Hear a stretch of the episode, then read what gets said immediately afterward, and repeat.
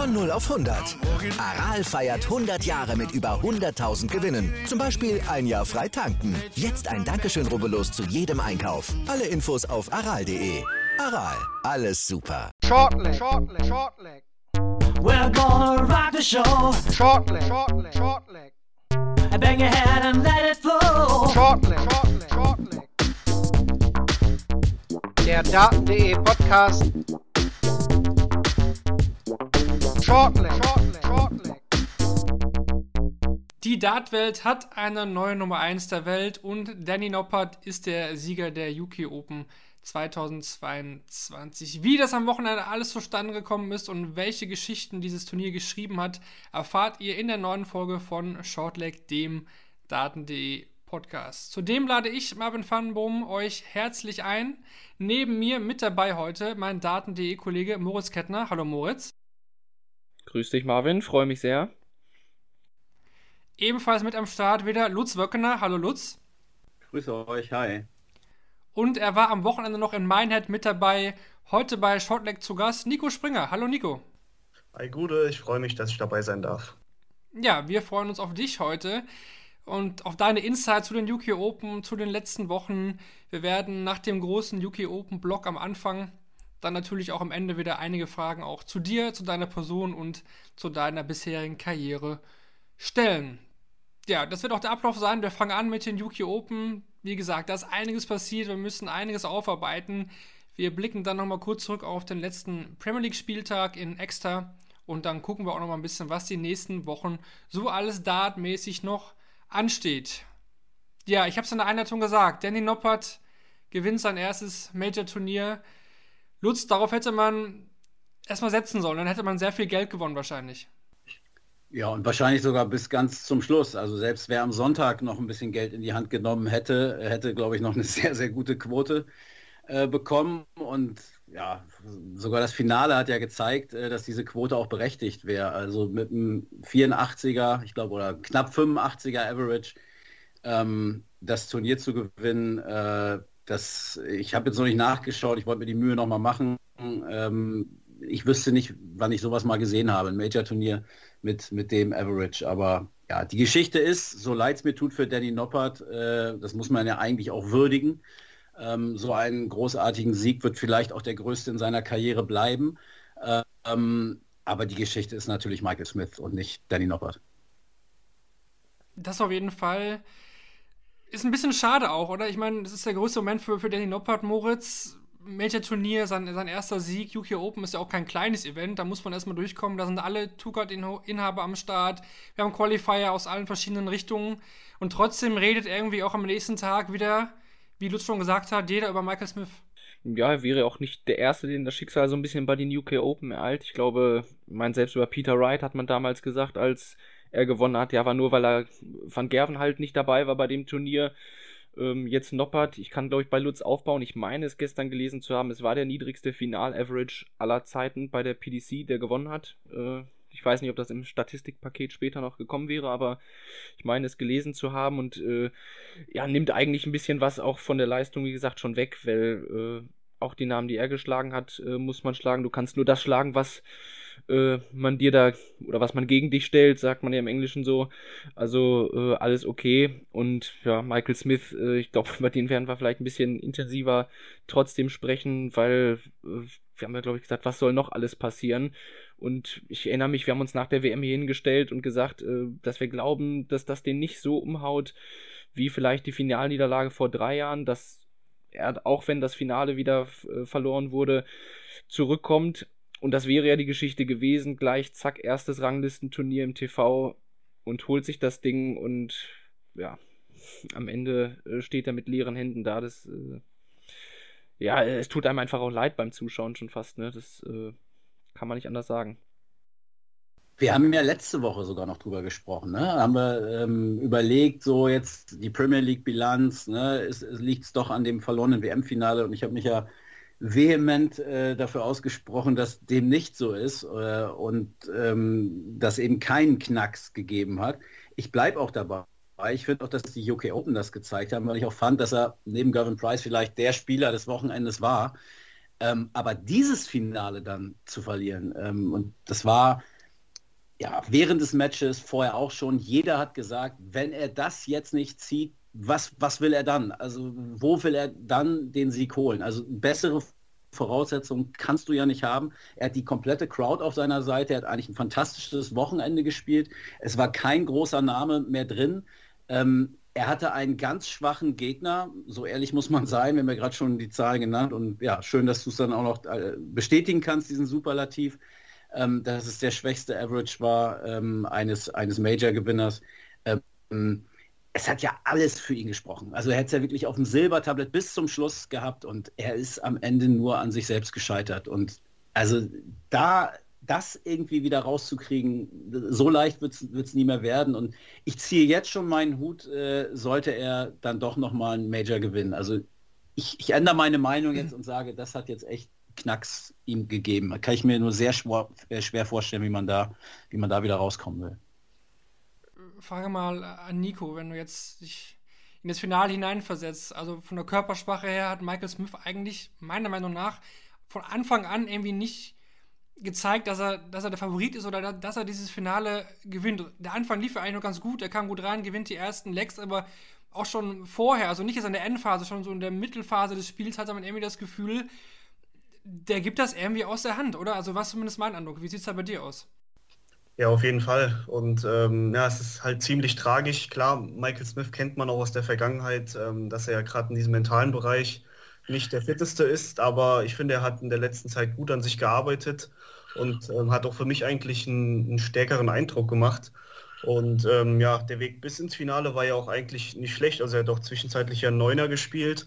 Und auch das, das, ja, das Spiel gegen Gervin Price war natürlich auch ähm, ja, extrem gut. Und ähm, da dachte ich eigentlich, okay, jetzt wird es vielleicht mal Zeit, dass er sein Major holt. Ähm, dann kam aber tatsächlich die Nachricht, ich weiß nicht, ob ihr sie mitbekommen habt, dieser Chatverlauf mit Gervin Price. Mhm. Und mhm. ähm, das, da habe ich direkt schon gesagt, das könnte vielleicht auch ein, ein, kleines Hindernis gewesen sein, dass er sich hat ein bisschen ablenken lassen und geht direkt da, ähm, ans Handy, ähm, anstatt da sich auf die nächsten Spiele vorzubereiten. Ähm, ich kenne das von mir, da lässt man sich schnell ablenken und ähm, bekommt viele Nachrichten und dann kommt vielleicht nochmal alles hoch, er will es dann zu sehr und letztendlich ist er an sich selber gescheitert. Ja, vielleicht nochmal, ähm, gut, dass du das ansprichst und ich finde es sehr interessant, ähm, äh, auch so die, deine, deine Ableitung quasi, ne, dass das vielleicht äh, echt nicht, nicht so gut war. Ähm, aber man kann ja nochmal äh, zitieren, was, was äh, in, diesem, in diesem Chat ähm, ähm drin stand. Ich, ich suche es gerade nochmal äh, raus, äh, habe es jetzt auch hier. Also ähm, er hat nach dem Match, gegen, nach dem Viertelfinale gegen Gervin Price, eine, eine WhatsApp geschrieben äh, an Price, der er wieder sehr mit dem Publikum äh, zu kämpfen hatte. Ähm, können wir sicherlich gleich auch nochmal drüber reden und schrieb dann, Kumpel, das Spiel tut mir leid. Es war zum zweiten Mal in Folge, dass das Publikum es in einem Match gegen mich auf dich abgesehen hatte. Ich möchte so nicht gewinnen. Ich will dich schlagen, wenn wir beide bei 100% sind. Ich wünsche mir einfach, dass die Leute dein wahres Ich erkennen würden. Denn du bist und warst immer schon einer der genialsten Typen auf der Tour. So, und dann gab es noch so ein, zwei Antworten hin und her. Ähm, aber ja, Nico, also du sagst, oder könntest du dir vorstellen, dass das echt ein Fehler war, ähm, sich mit dieser Thematik dann zu, zu beschaffen, weil es einfach, weil man aus dem Fokus einfach rauskommt dann? Ja, absolut. Also du hast es natürlich im Kopf und ähm, ich finde, man sollte das entweder dann direkt ansprechen, wobei nach dem Spiel ähm, hat man ja auch gesehen, war Gavin Price ziemlich ähm, enttäuscht. Da hätte ich das vielleicht nach dem Turnier gemacht. Aber so zwischendrin ähm, war das aus meiner Sicht eher unnötig und ja, kann auf jeden Fall ein Grund sein, warum es nicht geklappt hat oder ein zusätzlicher Grund, weil dieses mentale sich selber im Weg stehen, ähm, das kommt ja jetzt nicht nur von der Nachricht. Mhm. Ist die Frage, was muss passieren, Moles, dass Smith eben mal diesen letzten Schritt geht? Wir hatten Finals mit ihm, wo der Gegner einfach besser war. Das, das kann natürlich passieren, das muss man immer mit einkalkulieren. Jetzt hatten wir wirklich ein Finale, ja, so eins bekommt ihr nicht mehr wieder, dass jemand so underperformt, gerade mal ein bisschen über 80 spielt, machen wir uns nichts vor, wird wahrscheinlich nicht mehr passieren. Ich hatte zwischendurch echt den Gedanken, komm, schickt jemand anderen da hoch, der für ihn dieses Match da endlich beendet, damit diese Serie endlich mal zu Ende geht. Vielleicht war es auch, weiß nicht, wie du das siehst, er hat das erste Halbfinale gespielt, er hatte halt natürlich auch wieder über eine Stunde Zeit dann nachzudenken. War das vielleicht auch noch ein Faktor? Kann sicher ein Faktor sein, weil ähm, er hat ja auch, glaube ich, danach sogar The Zone noch ein Interview gegeben. Das fand ich auch schon spannend genug. Das nach dem, man ist ja auch, glaube auf der European Tour früher gewesen, dass der erste Halbfinalist oder ist es so, dass der noch ein Interview gibt. Aber das fand ich auch schon spannend, dass er so sein Halbfinale schon reflektiert, äh, bevor es noch ins Finale geht. Also ich glaube, ich weiß nicht, wenn ich in der Position wäre, würde ich mich gefühlt nach dem Halbfinale abschotten. Vielleicht auch gar keine Darts werfen, sondern einfach äh, fünf Minuten vor dem Spiel nochmal ein paar Pfeile, um wieder warm zu werden, weil wirklich abkühlen und wieder warm werden kannst du in der kurzen Zeit, glaube ich, auch nicht. Äh, der hat mit Sicherheit Zeit gehabt, schon mal zu reflektieren und sich zu überlegen, wie er das jetzt gleich angehen will. Ja, startet mit 3-0, also da war ja alles in Butter. Nur, äh, ja, jeder kleine Moment hat man direkt gesehen, sobald mal eine schlechtere Aufnahme dabei war, hat ihn so extrem runtergezogen und auf einmal steht es zur Pause 3 zu 2 und ich glaube, das ist schon eher der Moment, wo Smith von der Bühne geht, denkt, ich habe doch jetzt eine gute erste Session gespielt und das Match ist in der Reihe. Und ab da steckst du in diesem, ja, einfach in diesem Kreis der Gedanken drin, dass es war ja auch, wie du es eben gesagt hast, über das ganze Match hatte man das Gefühl, das wird doch nicht darauf hinauslaufen. Und es bleibt eigentlich einem nichts anderes übrig, als zu vermuten, dass das bei Smith ähnlich war im Kopf. Dass auch er sich gedacht hat, das wird jetzt nicht schon wieder passieren. Und äh, das hat man auch, finde ich, daran gesehen, dass er in seinen eigenen Anwurflegs sehr schwach war, weil die Breaks, die hat er alle eingeholt. Gerade am Anfang, oder ich glaube 4-2 in Führung gegangen, 5-3 in Führung. Ähm, der hat es aber in seinen eigenen Legs nicht geschafft, etwas zu machen, was er sonst immer macht, nämlich mal in 18 Darts das runterzuspielen. Deswegen hat auch Noppert mit Mitte 80 da gespielt, weil 17, 18 Darts haben jedes Mal gereicht, um das Break zu holen. Musste sich in Warteposition bringen. Smith hat dann ein, zwei schlechte Aufnahmen jedes Leck gehabt und schon reicht die Geschichte. Also, äh, ja, und um vielleicht auf die Eingangsfrage auszugehen, ähm, was noch passieren muss, ich, ich weiß es auch nicht. Also, äh, wir drehen uns, glaube ich, im Kreis, äh, wenn wir sagen, dass er das Talent hat und dergleichen.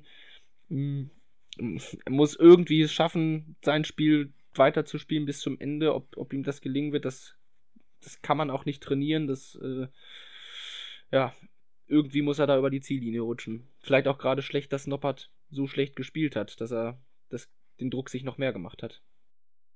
Ja, das, das glaube ich nämlich auch. Also ich fand nämlich, dass eine Sache anders war, spätestens so ab der oder nach, nach der zweiten Pause. Ähm, sonst war es ja, Nico hat das ja gerade auch schon mal angesprochen, so dieses, dieses Negative, ne? diese negative Attitüde, die, die der Bully Boy oft hatte und sich dann so selber runtergezogen hat. Aber das war diesmal, fand ich, gar nicht so extrem der Fall. Es war mehr so eine, so eine Unsicherheit in seinem Gesicht. Also ich meine das natürlich Küchenpsychologie hoch 10, aber mir kam das gestern vom Fernseher schon echt so vor, als, als wenn der einfach Schiss hat, dieses Ding zu gewinnen, weil er diesmal auch keine in Anführungsstrichen Entschuldigung hat. Ja, wenn du gegen Peter Wright ein WM-Finale verlierst, dann ist das zwar bitter, äh, zumal dann, wenn du Chancen gehabt hast, aber du hast am Ende gegen Peter Wright verloren und äh, der auch stark gespielt hat. Und da kannst du jetzt ganz viele Finals von ihm nehmen. Wir können die Zahl einmal, glaube ich, noch gar nicht genannt. Es war sein achtes, sein achtes Major-Finale, was er äh, verloren hat und auch den achten Matchstart, den er, den er in einem Finale vergeben hat. Ähm, aber da hast du natürlich, da wusste er, wenn ich das jetzt hier verkacke, dann habe ich echt keine Argumente auf meiner Seite, weil dann, dann habe ich es wirklich zu 100 Prozent selber ähm, versemmelt. Und ich, mir kam es so vor, als wenn das auch so in seinem Kopf drin ist, ne? Dieses so, scheiße, ich muss das jetzt machen, ich, mu ich muss hier jetzt so, ne? Und so wie Moritz auch sagte, ich, ich glaube, das hat den, den Druck nochmal erhöht und am Ende ähm, war er dann vielleicht sogar neben seiner Enttäuschung ein Stück weit froh, dass das Ding vorbei war und er von der Bühne konnte. Also er hat sich da nie wohl gefühlt. Aber, aber warum? Ja. Aber warum verkörpert er nicht? Eigentlich er doch, ist er doch in der Position, da reinzugehen ins Finale. Er spielt gegen Danny Noppert, er hat ein starkes Turnier gespielt. Pass auf, Danny, ich bin hier der Champion, ich werde dieses Ding heute einfach reißen. Bei der WM, zum Beispiel gegen Clayton, gegen Price, hatten wir doch dieses Gefühl, diesen Michael Smith haben wir da doch gesehen. Es, er spricht ja auch immer selbst davon, I'm trying too hard, Nico. Glaubst du auch, dass es jetzt einfach so ist, er will es einfach so sehr und verkrampft, weil er ist ja auch ein, ein Spieler, der absolut von seinem Flow lebt. Vielleicht ist das auch einfach da in den Finals jetzt in dieser Situation nicht mehr der richtige Spiel, Spielstil in Anführungsstrichen für ihn? Ja, es ist, es ist natürlich immer schwer zu sagen, aber ich glaube, ähm, wie es gerade schon angesprochen wurde, der Fakt, dass er auch selber weiß, er ist eigentlich der klare Favorit, ähm, das ist wahrscheinlich einfach ihm selbst zum Verhängnis geworden. Ich sag mal, wenn jetzt wie im WM-Finale gegen Peter Wright wie schon angesprochen wurde, da kann man halt mal verlieren. Ähm, da weiß er aber auch genau, was auf sich zukommt und hat eben diese, diese ähm, Favoritenrolle eben nicht unbedingt. Aber wie es jetzt hier der Fall war, war er halt ganz klar Favorit und ich denke, dass er das vielleicht auch ein bisschen unterschätzt hat, die Situation auch gar nicht so kannte ähm, auf dem Niveau, auf der Bühne bei einem Major und ähm, ja, hat einfach diese Chance gesehen, wie eben auch angesprochen wurde, ja, jetzt erst recht, ich, ich habe alles in der Hand, wenn ich einfach das spiele, was ich kann, was sich aber auch eigentlich jeder denkt.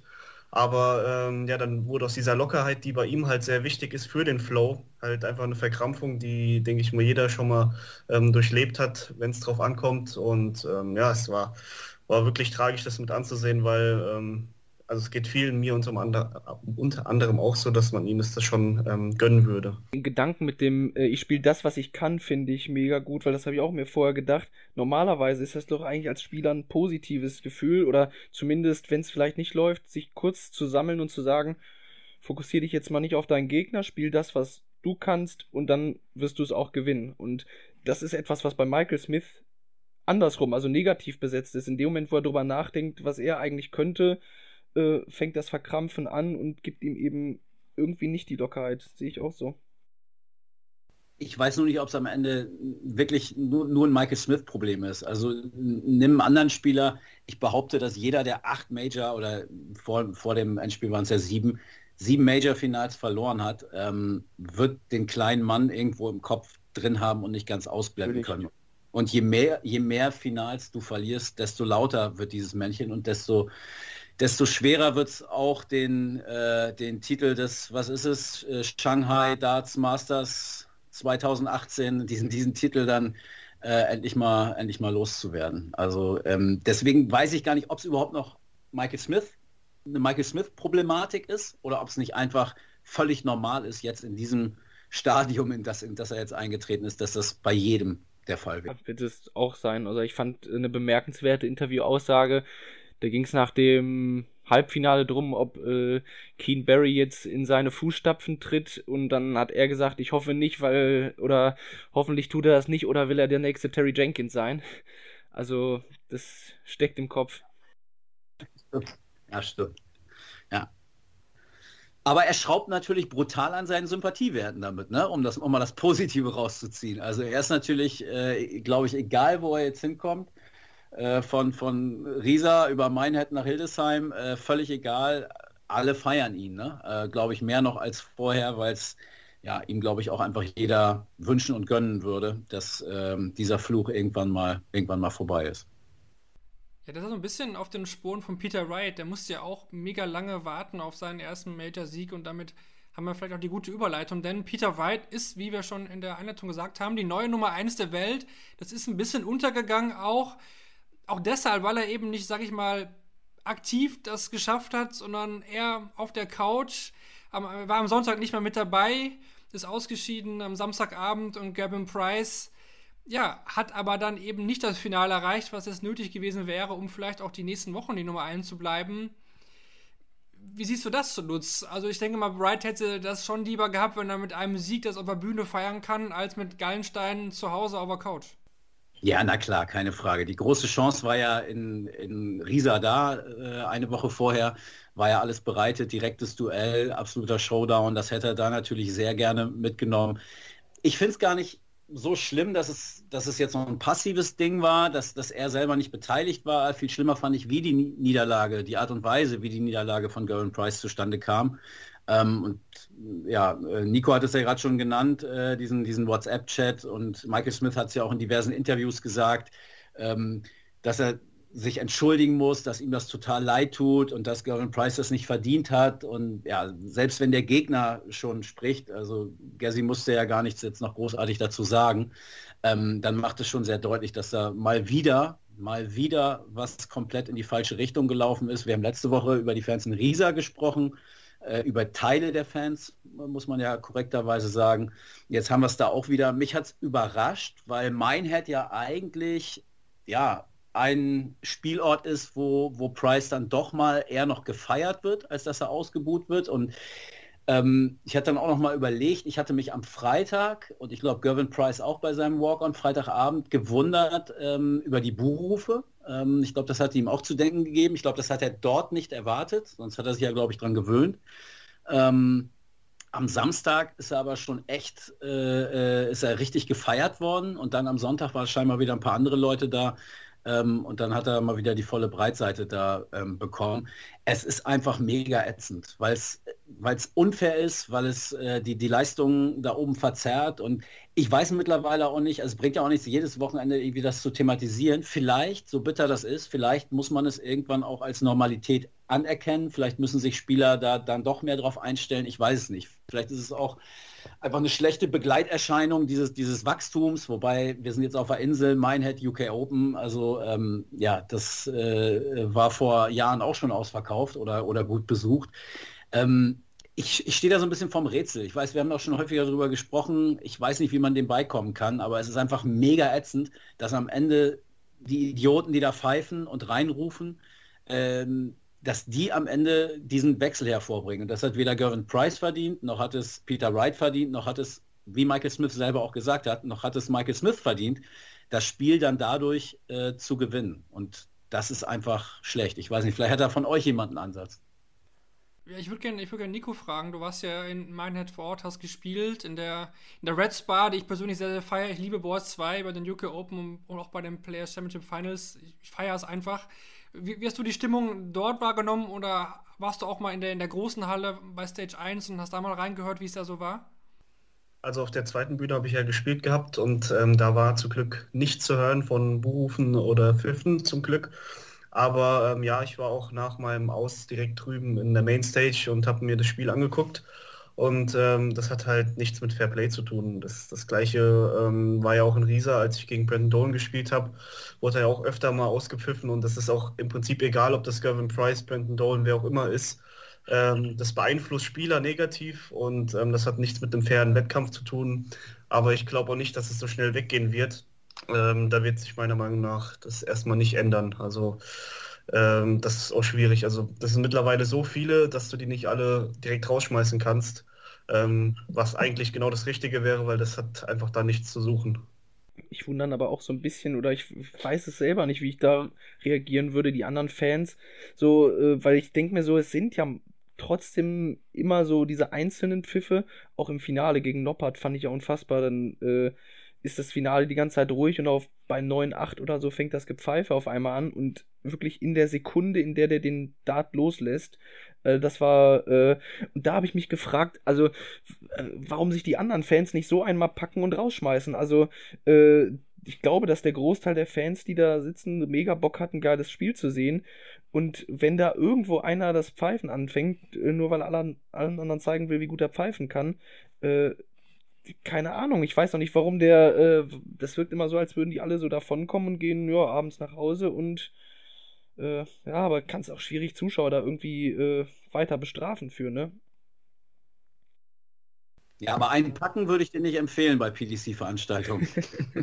da hast du, da hast du Probleme im Security-Dienst. Äh, aber ja, verbal drauf einwirken, ja, ich, ich weiß auch, aber auch nicht, ob das was bringt bei diesen Leuten. Ne? Also du musst ja schon, wer sowas macht, äh, der kann jetzt auch äh, nicht vom IQ so hoch irgendwie liegen, äh, dass er jetzt mit dir da äh, irgendwelche Argumente ausdiskutieren könnte. Das stelle ich mir schwierig vor. Ähm, ja, ich, ich, weiß es auch nicht. Also äh, Nico hat es ja gerade auch gesagt. Äh, das sind mittlerweile so viele, die, die kannst ja gar nicht alle rausziehen. Also das ist schwierig. Und ich, ich habe auch das Gefühl, sonst hätte man schon mehr gemacht in den letzten Jahren, dass die PDC das, das äh, einfach mit, mit einkalkuliert. Also vielleicht so ein Kollateralschaden, der da mitgenommen wird. Ähm, freuen uns über jeden Zuschauer mehr, über jede verkaufte Karte mehr, was ja auch absolut okay und richtig ist.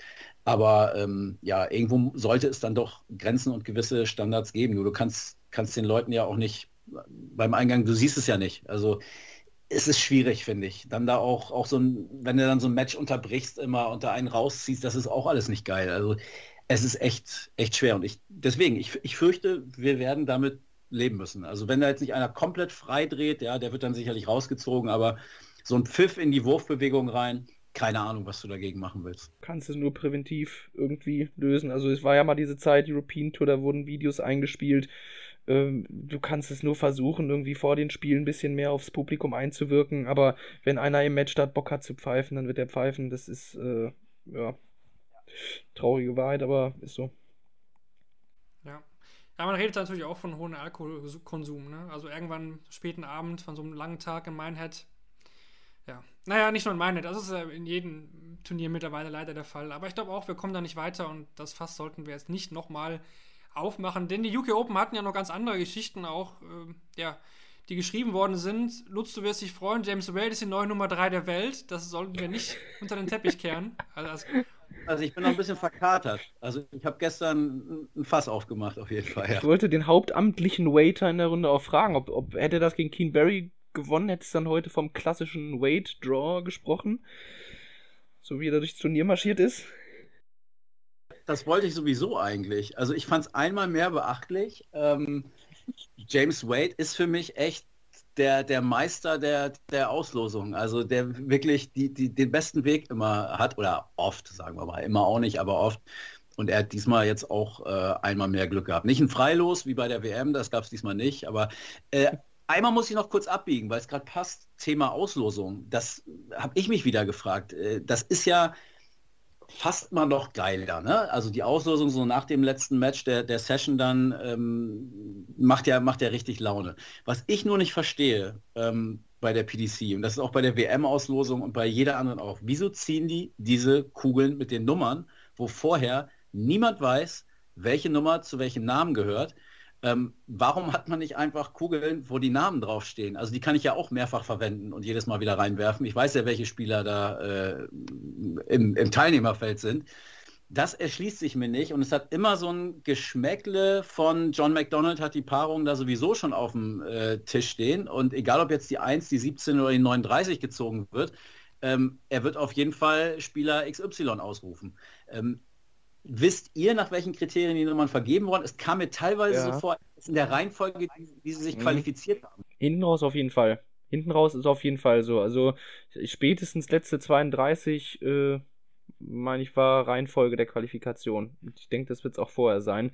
Und die Liste wird auch einfach so von oben nach unten geführt. Aber ich finde auch für den Durchschnittszuschauer ist das äh, schwer zu erkennen, warum jetzt die Nummer. Also äh, man könnte ja auch einfach die Tafel mit den Nummern mal da rechts neben in den Bildschirm einblenden. Also äh, das wäre doch mal eine Idee zu sagen, ja hier, die sind die 1 bis 32 und dann gibt es auch, ja, das, das schon und, selbst die Fans äh, ähm, vor Ort, also es hat so ein bisschen was vom Videoschiedsrichter, weil ja, das ist wie beim Fußball, wenn ein Tor fällt, da jubelt keiner mehr, sondern alle warten erstmal auf die Bestätigung. Und hier wird was gezogen und das ist ja eigentlich der Moment, wo, wo äh, Keith Deller ähm, äh, da die, die, Kugel rausholt. Das muss ja der Moment sein, wo, wo die Reaktion vom Publikum kommt. Aber dann musst du erst warten, was äh, John McDonald dann, dann vorliest. So. Also ähm, ja, halte ich für keine, keine kluge, ähm, ähm, kein kluges Prozedere und da könnte man noch mehr draus machen, weil es ist ja einfach echt geil. Also äh, einmal mehr wieder gemerkt, diesmal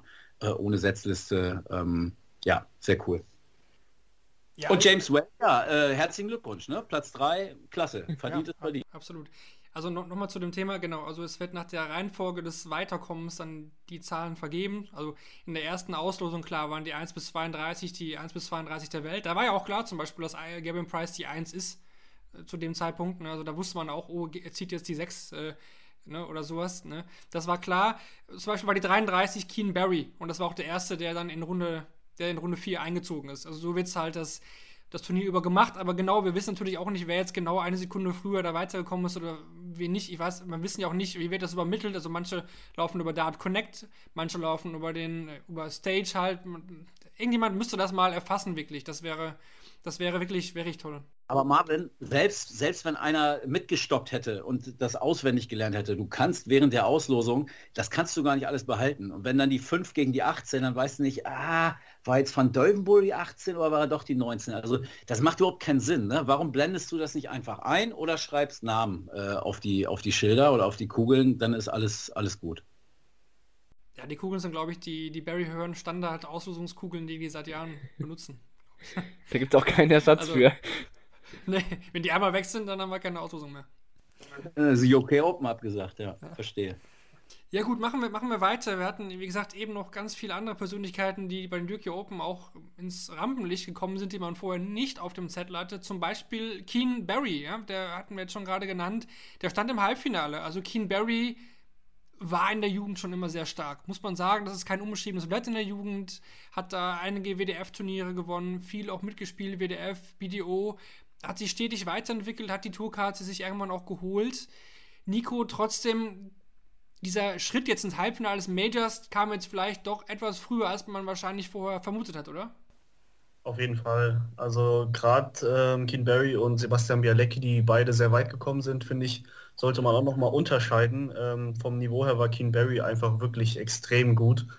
Ähm, das hat er auch über die Pro Tour jetzt schon öfter gezeigt, aber ähm, da hat immer so diese, dieser letzte Durchbruch gefehlt. Und jetzt bei einem großen Major, wo alle Tourcard-Holder und viele Qualifikanten dabei sind, bis ins Halbfinale zu kommen, ich glaube, das hätten die wenigsten bis gar keine erwartet. Und jetzt muss man natürlich weiterschauen. Also ich glaube noch nicht, er ist am Ende, äh, da wird noch einiges auf uns zukommen. Der Wurfstil Lutz ist natürlich auch was für sich, ne? So wird man wahrscheinlich erstmal nicht empfehlen, so dass die, stecken ja schon ziemlich, ziemlich stark, die, diese die Darts von ihm. Also ist schon auch sehr schnell. Ne? Aber ist trotzdem auch gut anzusehen. Ich glaube, von den, von den Jugendlichen macht er mir in diesem Alter jetzt Vergleich auch mit Bradley Brooks und so weiter, macht er mir schon einen sehr, sehr reifen Eindruck eigentlich. Ja, und ich weiß, das kommt jetzt irgendwie äh, ein bisschen, bisschen blöd um die Ecke, weil ja klar, im Nachhinein ist man immer schlauer und jetzt hat er es gewusst und so. Aber ich habe ehrlich gesagt ein bisschen drauf gewartet. Jetzt nicht, äh, dass er ein Halbfinale bei den UK Open spielt, soweit auch nicht, aber es gab schon mehrere Turniere, sowohl auf der Bühne als auch auf dem Floor, ähm, wo er sich super stark präsentiert hat und auch los Pech hatte. Ähm, nehmen wir mal als prominentestes Beispiel die WM. Da hat er ein fantastisches Match gespielt gegen Johnny Clayton. Ich glaube, das war äh, dritte Runde, meine ich, müsste es gewesen sein.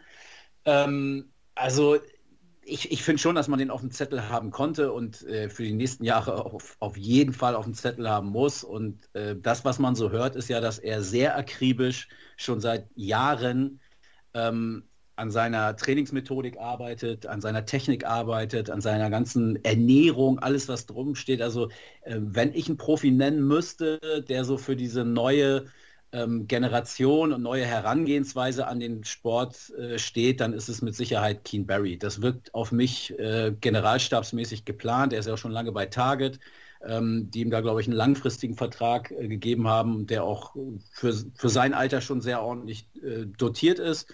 Ähm, also ja, wird, wird sicherlich äh, in zwei, drei, vier Jahren ähm, Top 16 äh, erwarte ich ihn auf jeden Fall. Ist auch dieser akribische, was du sagst, wie, äh, wie der auch auf der Bühne schon wirkt. Dieses Match gegen Wade äh, hat den überhaupt nicht äh, juckt. Der wusste genau, das kann ich spielen.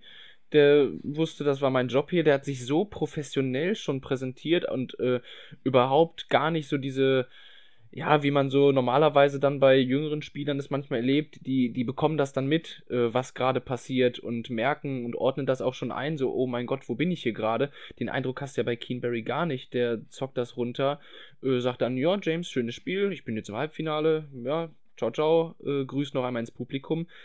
Wirkt schon sehr abgeklärt und äh, kurze Randnotiz dazu, auch schönes äh, Race zum World Cup an der Stelle aber trotzdem äh, sympathisch, finde ich auch. Ne? Also wenn man das jetzt so ja. hört, dann ist er sehr, sehr, sehr berechnend und kühl, aber ich finde, er kommt trotzdem auch gut rüber. Auch im Interview ähm, finde ich das absolut cool und gut. Ähm, also ich, ich mag ihn auf jeden Fall. Ich sehe ihm gerne zu. Es ist schnell, es ist auch oft spektakulär, macht richtig Spaß. Genau, Nico hatte noch Sebastian Bialeski angesprochen, der eben ohne Tourkarte unterwegs ist, hat gerade sein Informatikstudium angefangen, also auch noch echt ein ganz, ganz junger Kerl, hat auch schon ein Challenge Tour und Development äh, Turnier gewonnen. Auch mega super durch das Turnier gekommen. Also Ryan gegen Ryan Sir, Lutz, ich werde es ein bisschen schmerzen, aber hat er auch super, super stark auf Bühne 2 abgezockt gespielt. Letztes Jahr den Neuner, wir hatten es in der Vorstellung noch genannt. Er hat letztes Jahr den neuen Data geworfen. Wir kamen erst nicht auf die beiden Namen, aber er war ja einer der beiden im letzten Jahr ist auch so eine typische Yuki Open Geschichte auch, oder? Also ohne Tourkarte da als Qualifier durchkommen, so weit stark. Ja, und er hat ja sogar noch die Möglichkeit dann gegen O'Connor, ne? Also als er als er das 8 zu 9 kassierte, ähm, da hatte er, glaube ich, auch schon zwei Checkout-Möglichkeiten bei 8-8, äh, gibt das Leg ab zum 8-9, gleicht aus und hat dann im Decider ja sogar noch einen Matchstart.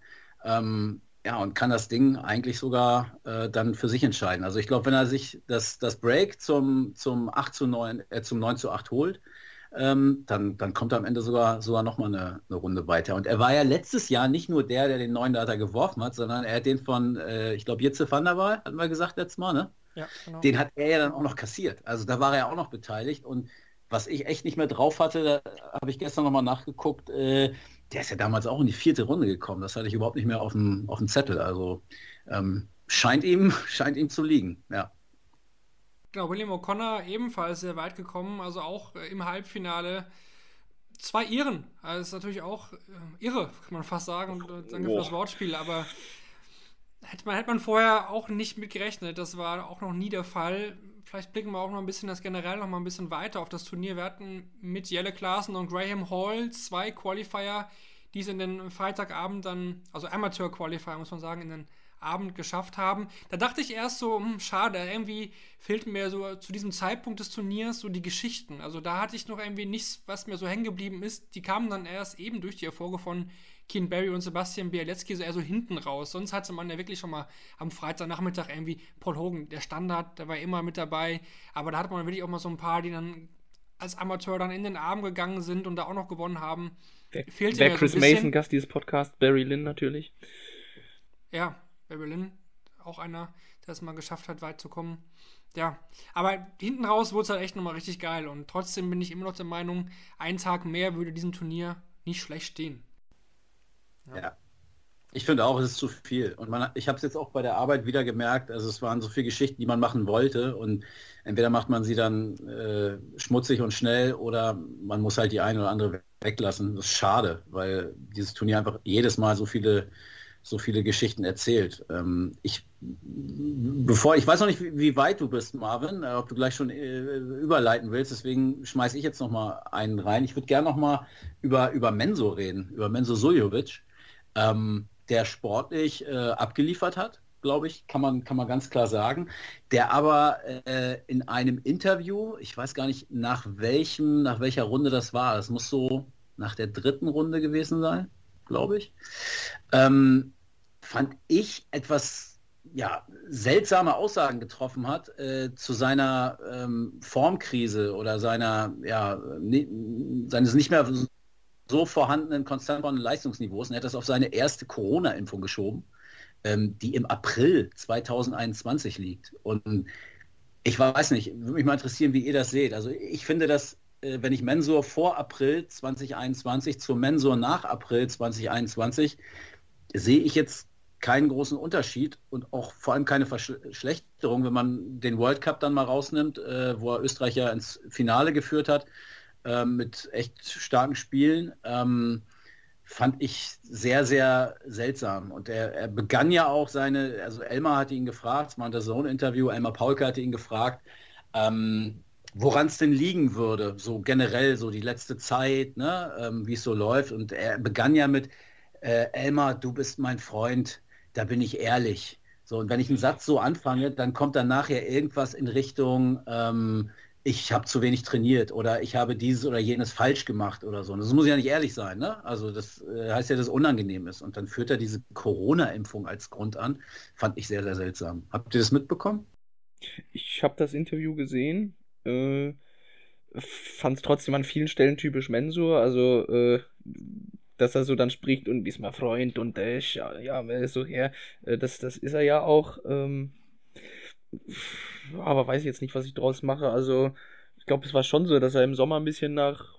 Ich habe es jetzt aber gar nicht im Kopf, hat er da überhaupt viel gespielt, weil äh, es war doch erst so im späten 2021, dass es wieder aufwärts ging. Dann gab es im TV ein, zwei Mal den Schuss von Bug wieder und man hat sich gedacht, oh mein Gott, wo führt das jetzt hin? Deswegen war ich eigentlich auch wie du positiv überrascht, dass diese UK Open auch vom Niveau und äh, auch das Spiel gegen Michael Smith sich da zurückzukämpfen, davor gegen Gerd Nentjes auch aus dem Rückstand heraus, meine ich, das war schon vom Niveau her sehr stark. Aber äh, finde die Situation insgesamt aber trotzdem auch, so, aber kann ich jetzt nicht bewerten. Ja, und er hat am Ende hat er ja noch, äh, dann, weil René Adams ja auch als, als Experte da saß, hat er noch gesagt, erst hat er ihn, ich weiß gar nicht, wird er ihn genannt? Schindler? Ich glaube Schindler. Also erst hat er ihn gar nicht erkannt und sagte dann aber am Ende des, des Interviews noch äh, ungefragt, äh, René Adams ist einer von den besten Spielern. Ja, er soll sich nur fokussieren auf sein Spiel und er schafft das, ohne Probleme dabei zu sein. Das garantiere ich. Ich kenne ihn und er schafft das. Dass ich so, Alter, vor drei Minuten hast du ihn noch irgendwie, weiß ich nicht, Schindler oder Kurz oder äh, auf jeden Fall irgendeinen anderen deutschen Spieler äh, genannt. Und jetzt äh, ist er der äh, große René Adams-Experte, der ihm jetzt ne, die große Karriere ähm, äh, prophezeit. Also spätestens da war es dann um mich geschehen und äh, da war ich dann echt raus. Also sorry, das, das kann ja nicht ernst nehmen, was, was der da erzählt. Elmar, mein Freund, alter Schwede. Ja, alles Gute zum 50. In dem Sinne nochmal zu, zum Mensor. Na, das auch noch erwähnt haben, 50 Jahre geworden während den UK Open. Ich wollte sofort zu den deutschsprachigen Teilnehmern kommen, habe doch noch ein, ein zwei Personalien, die ich gerne mit euch besprechen wollen würde. Michael van Gerven, nur noch Nummer 5 der Welt, können wir vielleicht gleich im Premier League Blog machen. Mich würde noch mal interessieren, äh, Raymond van Barneveld, weil, weil er mir nicht gefallen hat. Weil er mir nicht gefallen hat und ich aktuell wirklich bezweifle, ob das noch so eine gute Idee war, wieder zurückzukommen. Also im letzten Jahr war es wirklich so, dachte ich, geile Geschichte. Q-School war sehr, sehr stark, hat dann schnell auch ein Proto-Turnier gewonnen. Aber mittlerweile muss ich auch sagen, was die letzten Wochen und so angeht, hm, habe ich da immer eine Zweifel. Nico, wie siehst du da dieses Comeback von Raymond von Barnefeld, was jetzt ja auch schon über ein Jahr angeht? Welches Resümee würdest du da ziehen nach seinem Rückkehr, seiner Rückkehr auf die Tour? Ich sehe es tatsächlich ähnlich. Ich habe ja bei der Q-School letztes Jahr gegen ihn gespielt und ähm, ja, da hat er natürlich ein extrem hohes Niveau gehabt und da dachte ich schon, ähm, okay, jetzt kommt er nochmal. Ähm, hatte aber schon vor der Q-School eigentlich Zweifel, ob das noch was wird, hat mich dann aber zum Glück ähm, bestätigt oder eben nicht bestätigt, dass er es dann doch noch hinkriegt. Ähm, aber ich glaube einfach in seinem Alter, das ständige Reisen, das ist dann halt doch anstrengender, als er vielleicht jetzt ähm, vermutet hätte. Und das Spiel jetzt auf der Mainstage gegen ähm, William Borland, das habe ich live geguckt in der Halle und ja, ich habe eigentlich gedacht, er macht's aus und dann im Decider lässt er so viele Darts liegen und ähm, ja, das kennt man eigentlich so gar nicht von ihm zu seiner besten Zeit. Und ich habe wirklich jetzt gedacht, mit den Darts, die er jetzt auch gerade spielt, jetzt kommt er vielleicht nochmal wieder, aber dann kommt wieder der nächste Rückschlag. Das trifft eigentlich auch auf Adrian Lewis zu. Er spielt gegen Fabian Schmutzler auf der Bühne in Runde 3. Da kommen wir gleich nochmal zu, zu Fabian. Überragend, ein ganz, ganz starkes Match. Er wird schon über 105. Aber danach geht er halt auch direkt wieder raus gegen Ryan So. Kann natürlich passieren, ohne Frage, äh, Moritz. Aber auch bei Adrian Lewis müssen wir, da reden wir nicht mehr von einer Form Delle, sondern wirklich von einem dauerhaften, nicht mehr auf dem Niveau befinden wie vor ein paar Jahren. Und das ändert sich auch nicht. Wir reden öfter hier drüber, das, das bleibt einfach so. Ich finde es auch schwierig oder manchmal guckt man auf die Weltrangliste und schaut sich das an und sieht alte Zeiten, wo er dahinter Taylor und dann Back-to-Back World Champion war. Ähm, aber es passte so ins Bild, dass es ausgerechnet gegen Fabian passiert, natürlich, äh, die Leistungsexplosion.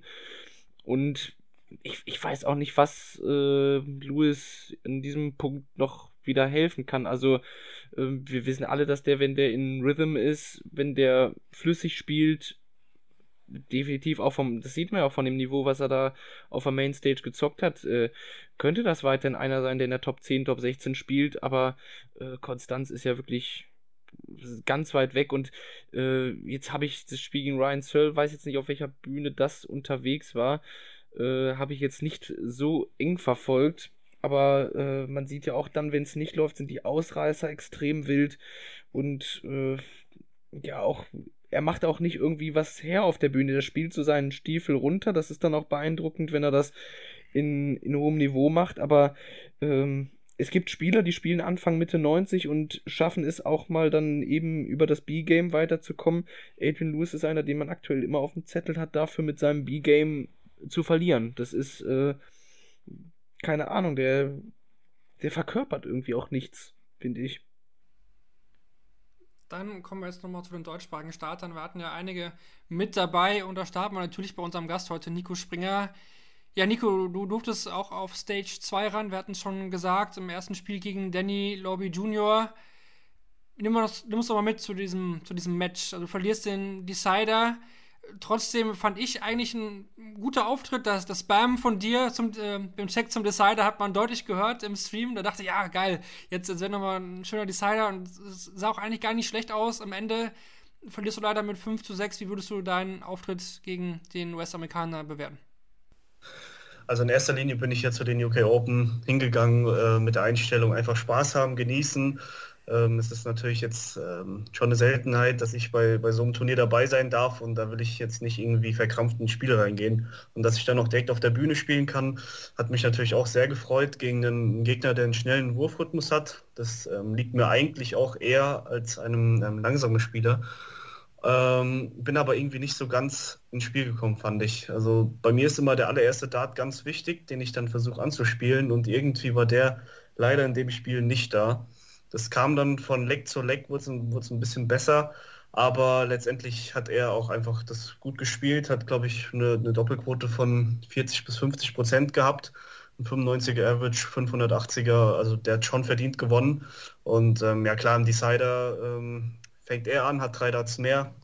Und ähm, ja, ich kam einfach vom Score auch nicht so ganz mit, leider. Aber wie du schon angesprochen hast, ähm, das Bam zum 5 zu 5, ähm, das war einfach nochmal für mich wichtig, weil ich ähm, ja, 31 Rest hatte, die die Single 15 verpasst habe und ähm, mich dann über die Single 5 dann noch auf die Doppel 8 gerettet habe.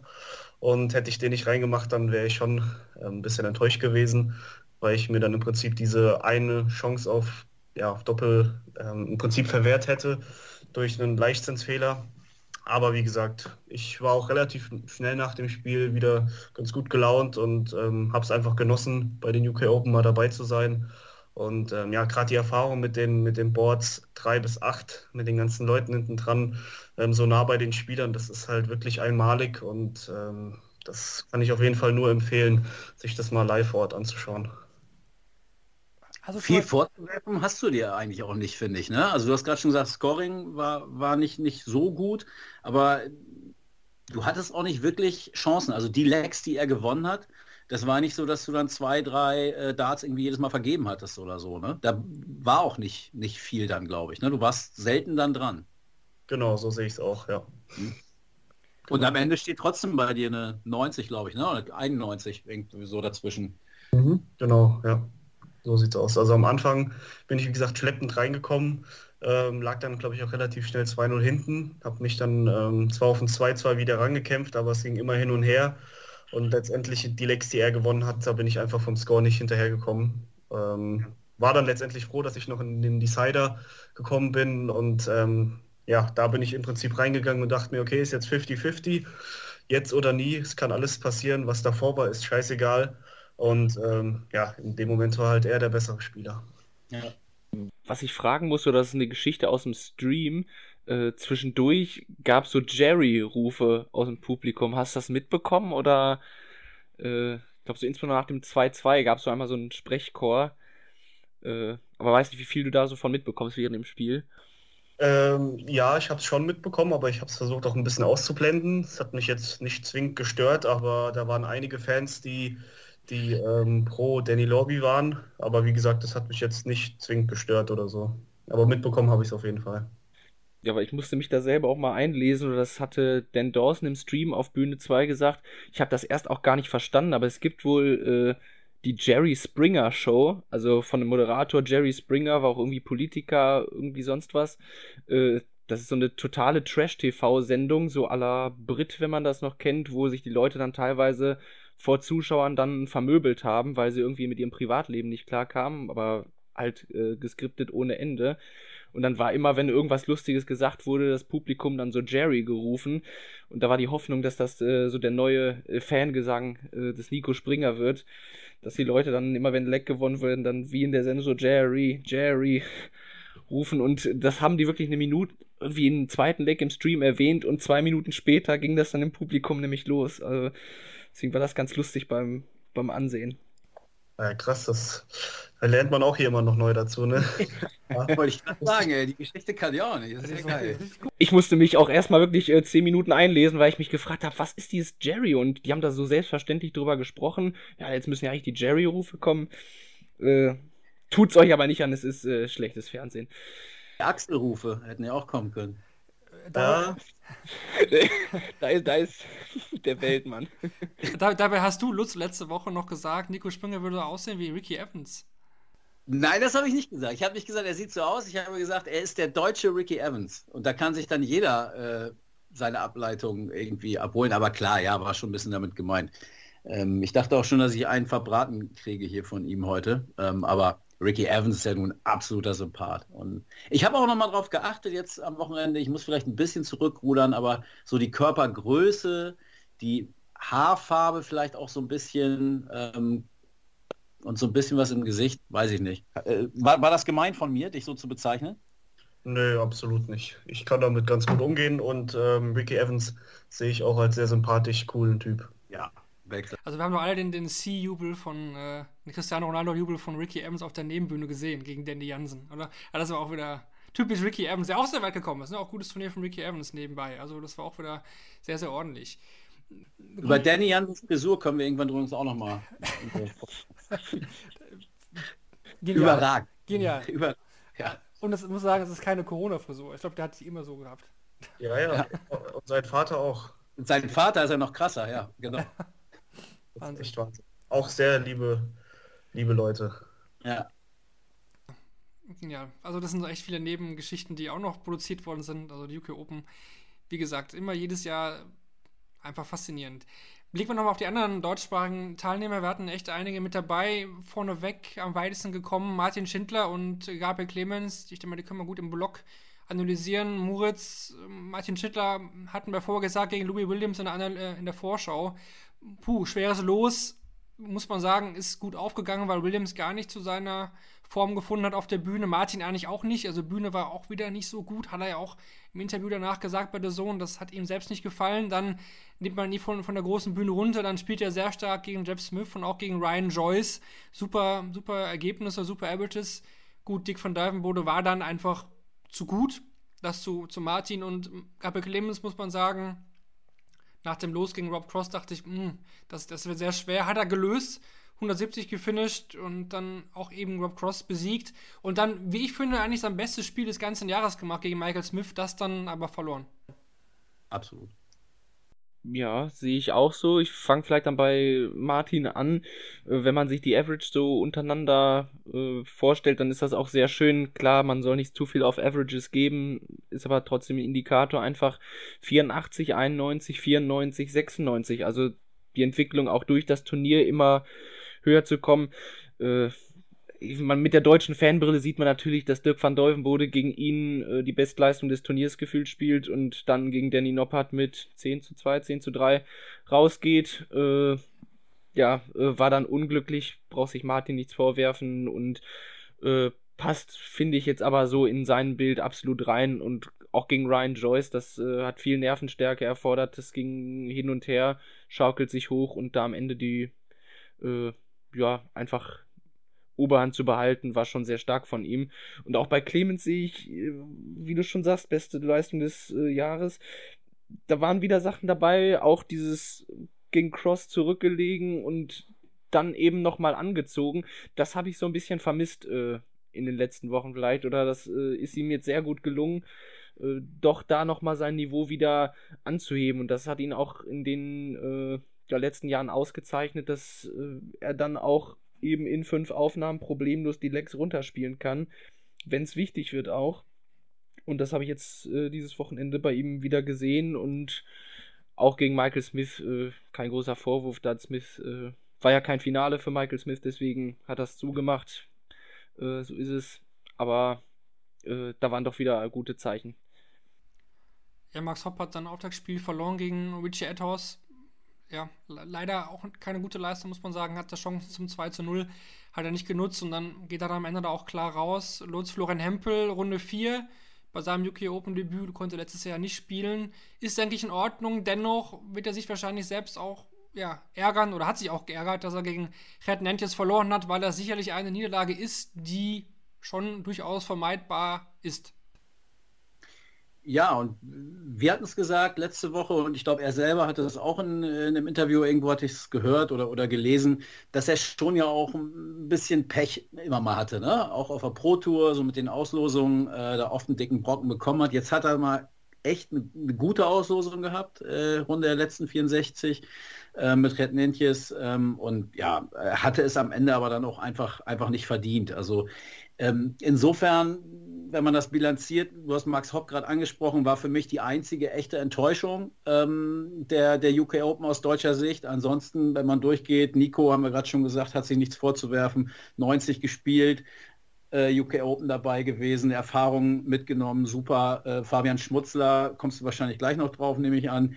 Ähm, auch, auch gut Martin richtig stark gespielt, wenn er das jetzt auf der Bühne auch noch hinkriegt. Ich meine, er weiß ja, ähm, dass, es, dass das das Problem ist und ich verstehe es nicht so ganz eigentlich, weil er eigentlich ja ein Typ ist, der, der sehr genügsam ist und äh, in sich ruht und sich nicht so einen großen Kopf macht und äh, einfach ein guter, guter Typ auch ist, überhaupt nicht hektisch oder, oder so nervös. Also wundert mich eigentlich, dass er, dass er oben nicht so ähm, mitnehmen kann oder dann vielleicht auch so die, die Crowd ausblenden kann. Vielleicht muss er das wirklich noch lernen, weiß ich nicht, aber ähm, tolle Leistungen äh, gezeigt und ja, ihr habt es gerade schon, oder Moritz hat es gerade schon gesagt, auch ein bisschen Pech dann gehabt äh, mit dem bärenstarken Van Deuvenbode, zumindest in der, in der Runde. Und Gaga äh, ist, glaube ich, die beste Nachricht aus, aus deutscher Sicht. Ähm, ja, das kann, und er hat es ja selber auch so bewertet nach dem Sieg gegen Cross, äh, das kann wirklich so ein, so ein Knoten gewesen sein, der da aufgegangen ist. Und er hat es dann ja auch gegen Smith in der Runde danach direkt bestätigt. Also das macht echt Hoffnung ähm, für, die, für die nächsten Wochen. Auch ein Lukas Wenig äh, nimmt, nimmt, nimmt, die große Bühne äh, mit, auch wenn es dann nur ein deutsches Duell war. Äh, glaub, ich glaube, es fühlt sich dann nochmal anders an, wenn du da oben gegen jemanden spielst, den du, den du kennst, als wenn das jetzt äh, äh, ja, Adrian Lewis oder so gewesen wäre bei Fabian Schmutzler. Also äh, auch gute, gute Leistung gezeigt. Ähm, also insgesamt finde ich, können, können wir mit der schwarz-rot-goldenen Brille können wir sehr, sehr zufrieden sein. Genau, Ricardo Petesco war auch noch mit dabei, hat das erste Spiel gegen Scott Taylor gewonnen. Muss dann auch erstmal schaffen und gegen Soran Lechbacher dann verloren. Mich würde noch interessieren, Nico, du bist ja auch mit, äh, mit Fabian und Lukas äh, zusammen gereist, hatte Fabian hier in der Vorschau auch erzählt.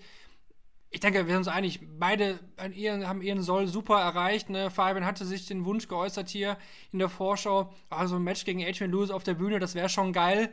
Schade, dass er jetzt gegen so einen Jackpot da reingelaufen ist. Also ein Leck hätte ich ihm schon gegönnt. Also die 136 hat er fast gecheckt, dann kommt Luis da mit einem Halbfinish hinterher. War natürlich sehr ärgerlich und Lukas Wenig hat auch echt, wie du schon gesagt hast, eigentlich das Maximale rausgeholt. Ne? Zwei Qualifier geschlagen und dann eben das deutsche Duell gegen, gegen Lukas Wenig verloren. Was, was machst, meinst du dazu? Wie, wie waren die beiden drauf? Hast du mit denen dann auch wahrscheinlich darüber gesprochen, wie deren Erfahrungen waren, oder?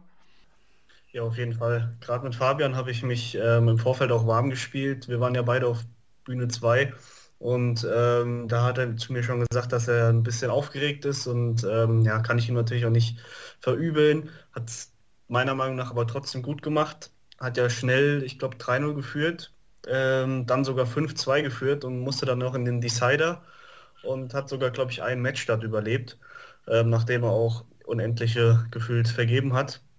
Ähm, danach war er sehr erleichtert und hat mir dann auch gesagt, ähm, nachdem er dann, ich glaube, auf Board 5 müsste er gewesen sein, also auf diesen ähm, kleineren Bühnen direkt nebeneinander, ähm, da hat er sich viel wohler gefühlt. Ähm, und aber generell auch gegen das Spiel gegen Adrian Lewis, da war, ähm, hat er selbst gesagt, kann er nichts machen.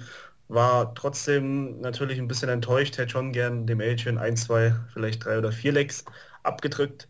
Aber ähm, ja, mit so, mit so einem unglaublichen ähm, Niveau, das Adrian da an den Tag gelegt hat, ja, da kann man halt einfach nichts machen. Ähm, dementsprechend war auch danach ganz normal gut gelaunt. Und ähm, ich denke, es war eine super Erfahrung für ihn und ähm, ja, wir sind uns da einig, wir würden da gern demnächst irgendwann nochmal hin. Und ähm, ja, genau, zu Lukas Wenig. Äh, mit ihm habe ich nur ein bisschen einen kurzen Smalltalk gehalten nach seinem Spiel. Ähm, da war er ein bisschen enttäuscht. Hatte ein, zwei Chancen, die er hätte machen müssen. Ich glaube, zum 3-0 sogar für ihn. Ähm, und er fühlt sich noch nicht so ganz wohl auf der Bühne, hat er gesagt. Ähm, genießt es aber dennoch und würde auch gern demnächst in ein paar Jahren vielleicht auch wieder bei den UK Open dabei sein.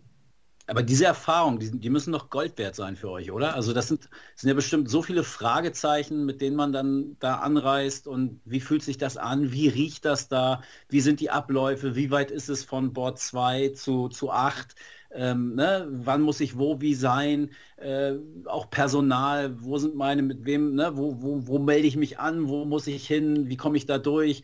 Ähm, das, das wisst ihr jetzt ja alles so. Und äh, ich glaube, dass, dass man mit, mit jeder weiteren Erfahrung, du hast, du hast an, an Bord 2 gespielt, äh, Fabian und Lukas sogar auf, auf der Bühne, ähm, also auf der, auf der ganz großen Bühne. Ähm, ich glaube, dass das ungemein wichtig ist, weil du einfach dadurch bei, dein, bei deinem nächsten Auftritt das viel mehr Normalität ist und du dich viel weniger mit irgendwelchen Randerscheinungen auseinandersetzen musst, weil du äh, äh, musst, weil du es einfach schon kennst, oder? Ja, es ist ähm, ein riesiges Durcheinander gewesen am Anfang. Ähm, es wird da in einem riesen Zelt gespielt. Ja. Und es ist wirklich kreuz und quer verteilt. Und wir haben ähm, erstmal gefragt, wo wir hin müssen zur Bühne 2 und wurden dann erstmal zur Mainstage geleitet. Ähm, das hat schon mal irgendwie nicht funktioniert und dann hat uns letztendlich äh, Mark Webster tatsächlich zur Bühne 2 gebracht weil das war wirklich so ein Durcheinander, das äh, kann man sich nicht vorstellen. Und auch direkt nach dem Spiel. Also ich habe ja, wie gesagt, mit Fabi an einem Board gespielt und ähm, nach seinem Sieg musste er auch schon direkt weiter zum nächsten Board, musste einmal komplett zehn Minuten laufen, bestimmt durch, durch dieses riesige ähm, Zelt, um dann am nächsten Board zu sein. Da gab es ja auch schon in der Vergangenheit mit ähm, Cameron Menzies zum Beispiel das Problem, das hat mir Mark Webster erzählt, dass er bei den UK Open dachte, er spielt die ganze Zeit an einem gleichen Board. Und äh, das hat letztendlich mhm. ihn dazu halt verleitet, dass er dann das Spiel verloren hat, weil er nicht rechtzeitig an Bord war. Also das ist, da muss man sich echt reinfuchsen am Anfang, aber wie gesagt, diese Erfahrung, die haben wir jetzt gemacht genau. und werden dann für das nächste Mal auf jeden Fall gewappnet. Genau, wenn dieses Mal passiert, äh, Mende Sulevic ist das auch schon mal passiert. Also wie gesagt, wir können es, ich war noch nicht vor Ort, aber habe ich auf jeden Fall auch nochmal vor. Das, das muss man, glaube ich, mal einfach mal erlebt haben. Deswegen danke auch für deine, yes. deine Insights äh, jetzt zu den UK Open. Und Marvin, nächstes Jahr live auf Minehead. Hm? Nächstes Jahr Minehead. Jahr auf Minehead äh, Shortleg. Ja. ja. Oh. Warum nicht? Warum auch nicht? Was nicht eine Shorty-Story auch, dass du da irgendwo so über einen Trampelpfad, meine ich, hatte auch mal erzählt, bist da über einen Matsch geführt, hinten kommst du dann aus Versehen raus und stehst dann plötzlich vor der Halle wieder. Äh, also dieses Durcheinander. Es, es, passt aber auch zu den UK Open, ne? Also äh, diese Auslosung, das also äh, gehört doch zum Turnier auch dazu. Auch, auch für, für die Spieler, glaube ich, auch. Ja, absolut, absolut. Machen wir noch den Deckel drauf aus österreichischer Sicht. Wenn Kevin schon nicht hier ist, dann übernehme ich mal kurz äh, den Part. Also, Manu Sulovic hatten wir angesprochen, wirklich ein ordentliches Turnier, geht im Achtelfinale gegen Michael Smith raus, der auch einen Neuner wirft. Im Decider hat da keine Triple getroffen wäre noch mehr möglich gewesen tatsächlich. Roger Rodriguez hat super stark begonnen, 108,66 auf der Bühne gespielt, der höchste österreichische Average bei diesem Turnier ever. Dann wieder auch ein zweites gutes Match auf, auf, auf der Nebenbühne, aber dann wirklich leider wieder in so ein Muster gefallen, wo er oft schon mal landet. Ne? Ein Off-Spiel und dann ist er direkt raus, 0 zu 6 gegen äh, Ryan Mikula ging einfach gar nichts und dementsprechend dann auch nicht den Freitagabend erreicht. Sein Bruder Rusty Jake, da läuft dieses Jahr auch noch nicht so rund, wie er sich das vorstellt gegen Ryan Harrington, dem Sohn von Rod Harrington, da im, in der ersten Runde raus. Soran Lerchbacher ist zurück auf der Tour. Starkes Comeback, muss man sagen. Ricardo Peteschko hat er geschlagen. Auch gegen Boris Kritschmer sah es nicht schlecht aus. Average war in Ordnung, über 90, aber trotzdem gegen den Kroaten, der ebenfalls echt mittlerweile sehr gut unterwegs ist, da ausgeschieden. Ja, dann Neben den drei neuen Data muss man sagen, zum ersten Mal, das habe ich selbst noch rausgefunden, was Statistiken angeht, ja, gab es noch nie bei den UK Open drei neuen Data. Machen wir jetzt den, den Deckel komplett drauf und äh, füttern die UK Open nochmal mit den Useful Stats presented by Darts Oracle. Da habe ich jetzt noch mal ein paar Fakten, paar Fakten, äh, Statistiken rausgesucht, von Darts Oracle, die nochmal die UK Open nochmal zusammenfassen sollen. Einige hatten wir schon angeteasert davon, so ein bisschen auch besprochen. Dennoch will ich die jetzt nochmal an dieser Stelle vorlesen. Also, Danny Noppert wurde am gestrigen Abend der 33. unterschiedliche Major-Sieger in der PDC. Nach Roland Scholten, Raymond van Barneveld, Robert Thornton, Peter Wright und Nathan Espinel ist er der sechste Spieler, dem das bei den UK Open gelungen ist, dort seinen ersten Major-Titel zu gewinnen. Noch nie konnte ein Spieler einen PDC-Major mit einem solch niedrigen Average im Finale gewinnen. Lediglich 84,82 Punkten reichten den Denopod aus. Damit übertraf er in der Hinsicht den bisher schlechtesten Wert von Rod Harrington im World Matchplay Finale 1999. Der hat damals 85,95 gespielt. Also so Gegen Michael Smith? ich glaube nicht. Terry Jenkins. ja. Zu Michael Smith, äh, ja, den nächsten Fakt, der beschäftigt mit dem Bully Boy. Auch Michael Smith hat im Finale seinen schlechtesten Average in einem TV-Ranking-Finale aufgestellt. Bei seinen bisherigen Finalspielen hat er stets mit einem höheren Average verloren.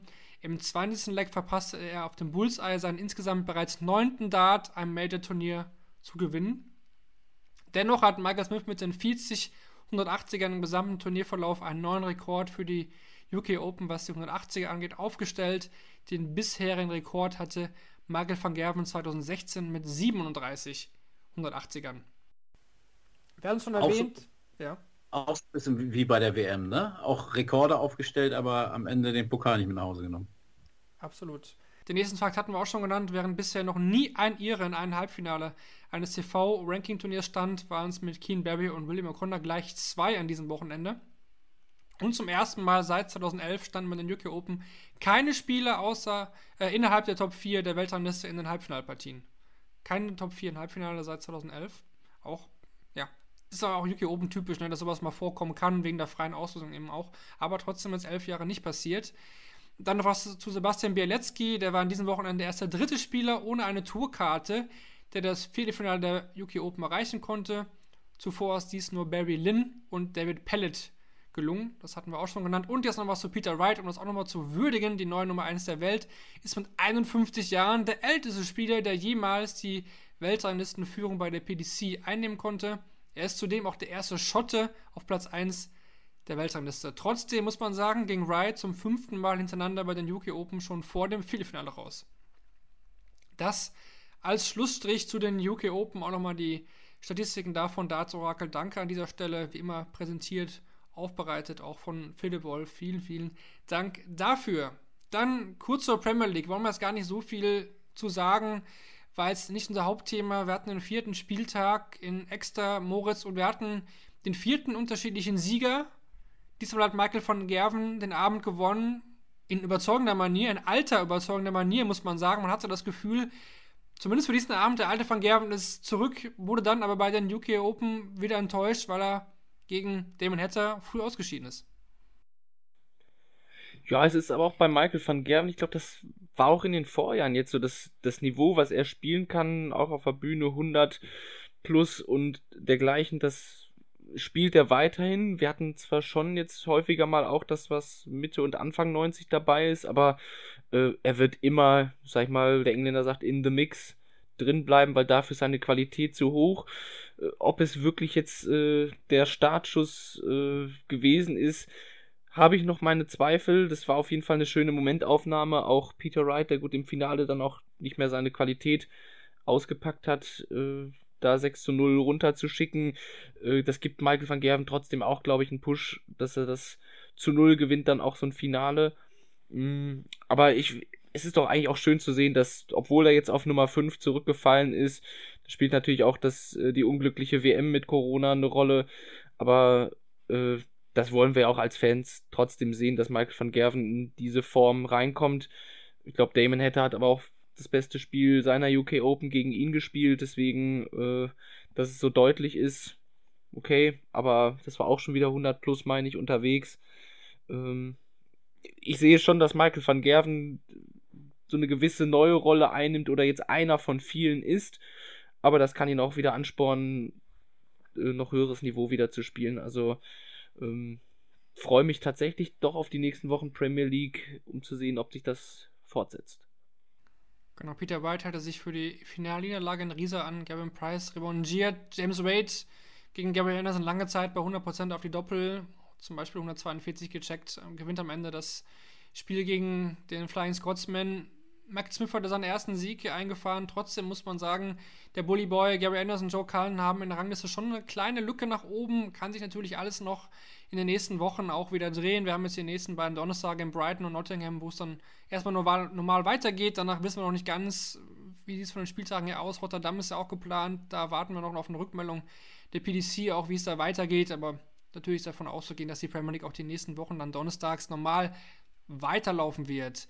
Frage an dich, Nico, kurz nur zur Premier League. Wie gefällt dir denn das neue Format? Wir hatten jetzt schon viele Meinungen hier, das mit den einzelnen Spieltagen pro Abend, auch im Vergleich zu den letzten Jahren. Wie sieht es da bei dir aus? Bist du eher so ein Befürworter oder sagst du, ja, das alte Format mit Unschieden, das hat mir da vielleicht doch besser gefallen? Also ich bin ein Befürworter. Ich finde den neuen Modus echt gut, bringt immer einen frischen Wind rein. Nur ähm, er ist jetzt noch gut. Ich weiß aber nicht, ob er jetzt in den nächsten ähm, Wochen auch noch gut bleibt, weil ähm, es ist ja, wie gesagt, auch immer das Gleiche. Und am Anfang, wie gesagt, ist es jetzt noch gut. Wir haben jetzt auch viele verschiedene Sieger bisher gehabt. Aber ähm, ich kann mir vorstellen, dass das in einigen Wochen dann noch ein bisschen träge ist, weil es dann auch wirklich immer das Gleiche ist. Genau, das ist auch die Befürchtung, die wir ja auch in der letzten Woche schon geäußert hatten. Wir werden es auf jeden Fall weiter beobachten, was die Premier League angeht. Dann kommen wir jetzt äh, ja, zum, zum Teil, zum Interviewteil mit dir, Nico. Da wollen wir dir noch ein paar Fragen stellen, auch zu, zu deiner Karriere bisher. Wie bist du überhaupt zum Dartsport gekommen? Und das wäre auch jetzt unsere ja, übliche Einstiegsphase für Gäste, die jetzt zum ersten Mal mit dabei sind. Erzähl doch mal, viele werden es vielleicht auch nicht wissen. Wie und wann bist du denn zum Dartsport gekommen? Also wann? Das war, glaube ich, so 2016 müsste das gewesen sein, Ende 2016. Und wie äh, mehr oder weniger durch Zufall. Ich komme eigentlich aus dem Fußball, habe über zehn Jahre lang auf, auf hohem Niveau gespielt, musste dann aber wegen einer Verletzung leider aufhören und ähm, habe dann durch Zufall, weil wir so eine billige EDAT-Scheibe zu Hause hatten, einfach mal an einem Spieleabend mit meinen Eltern und Freunden ein bisschen geworfen. Und da ich generell ja sehr ähm, ehrgeizig bin bei allen möglichen Sportarten, ähm, wollte ich natürlich auch immer dort gewinnen. Und das hat mir echt Spaß gemacht. Und ich hatte das große Glück, dass mein Nachbar bei mir in einem Ort ähm, ein Dartverein ist und der hat mich dann mal mit rübergenommen. Und dort hat mich mein ähm, heutiger Mentor mehr oder weniger entdeckt, wenn man das so nennen kann. Ähm, ich weiß nicht, was er da in mir gesehen hat mit einem 35er, 40er Average, aber irgendwas hat er scheinbar in mir gesehen. Und er hat mich dann ja, jahrelang auf die ganzen Jugendturniere in Rheinland-Pfalz mitgeschleppt, auch die Herrenturniere und ähm, ja, ist bis heute ein ja, stetiger Begleiter von mir. Du hast dann ja auch viel DDV gespielt, was ja auch durchaus schon erfolgreich. Es konnte längere Zeit keine DDV-Turniere gespielt werden.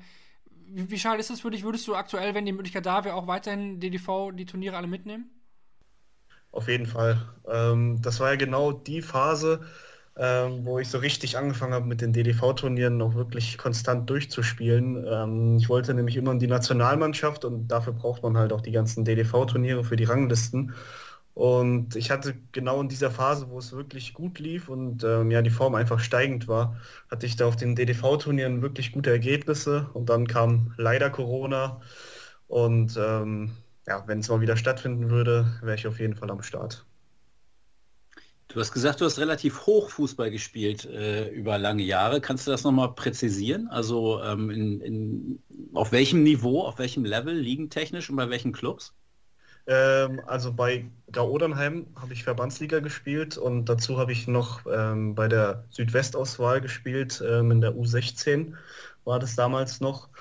Und ja, wie gesagt, dann kam leider die Verletzung. Also wir haben auch gegen Kaiserslautern alles gespielt. Das waren auch coole Erfahrungen. Aber ähm, ja, da ist schon für mich eine kleine Welt zusammengebrochen, muss ich Bei deiner Statur Innenverteidiger oder?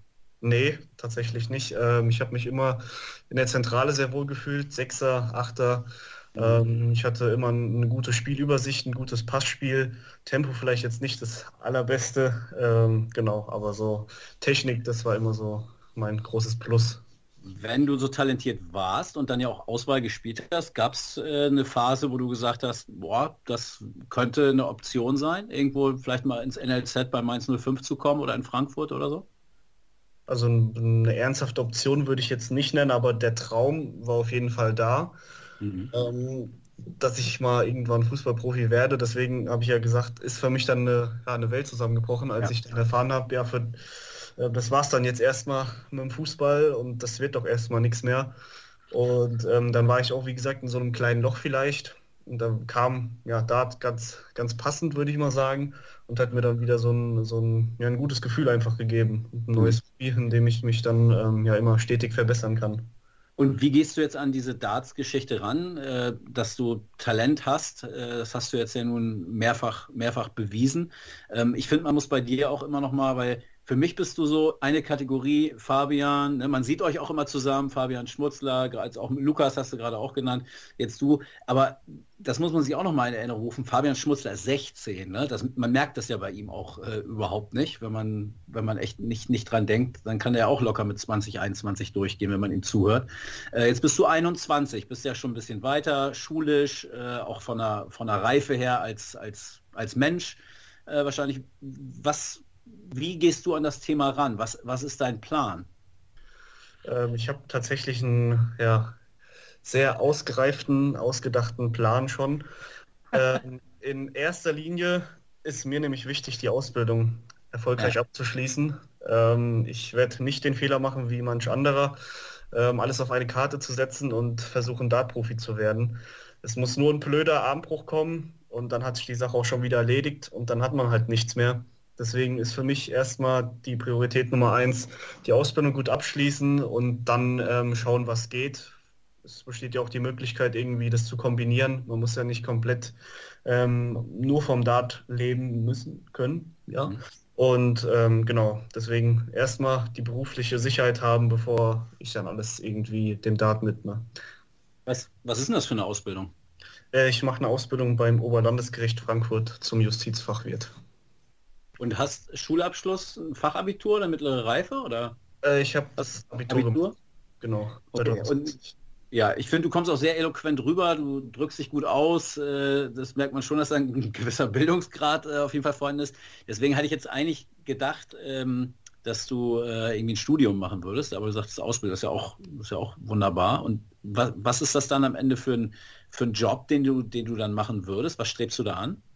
Also das ist im Prinzip ein Mix aus ähm, einer Büroarbeit, ähm, sprich viel mit Akten arbeiten, Beschlüsse, Urteile fertigen, aber auch selbst Mm. in, den Gerichtsverhandlungen dabei zu sein und ähm, ja, einfach mal die ganzen Verbrecher live zu sehen, auch irgendwie Protokolle dort zu führen.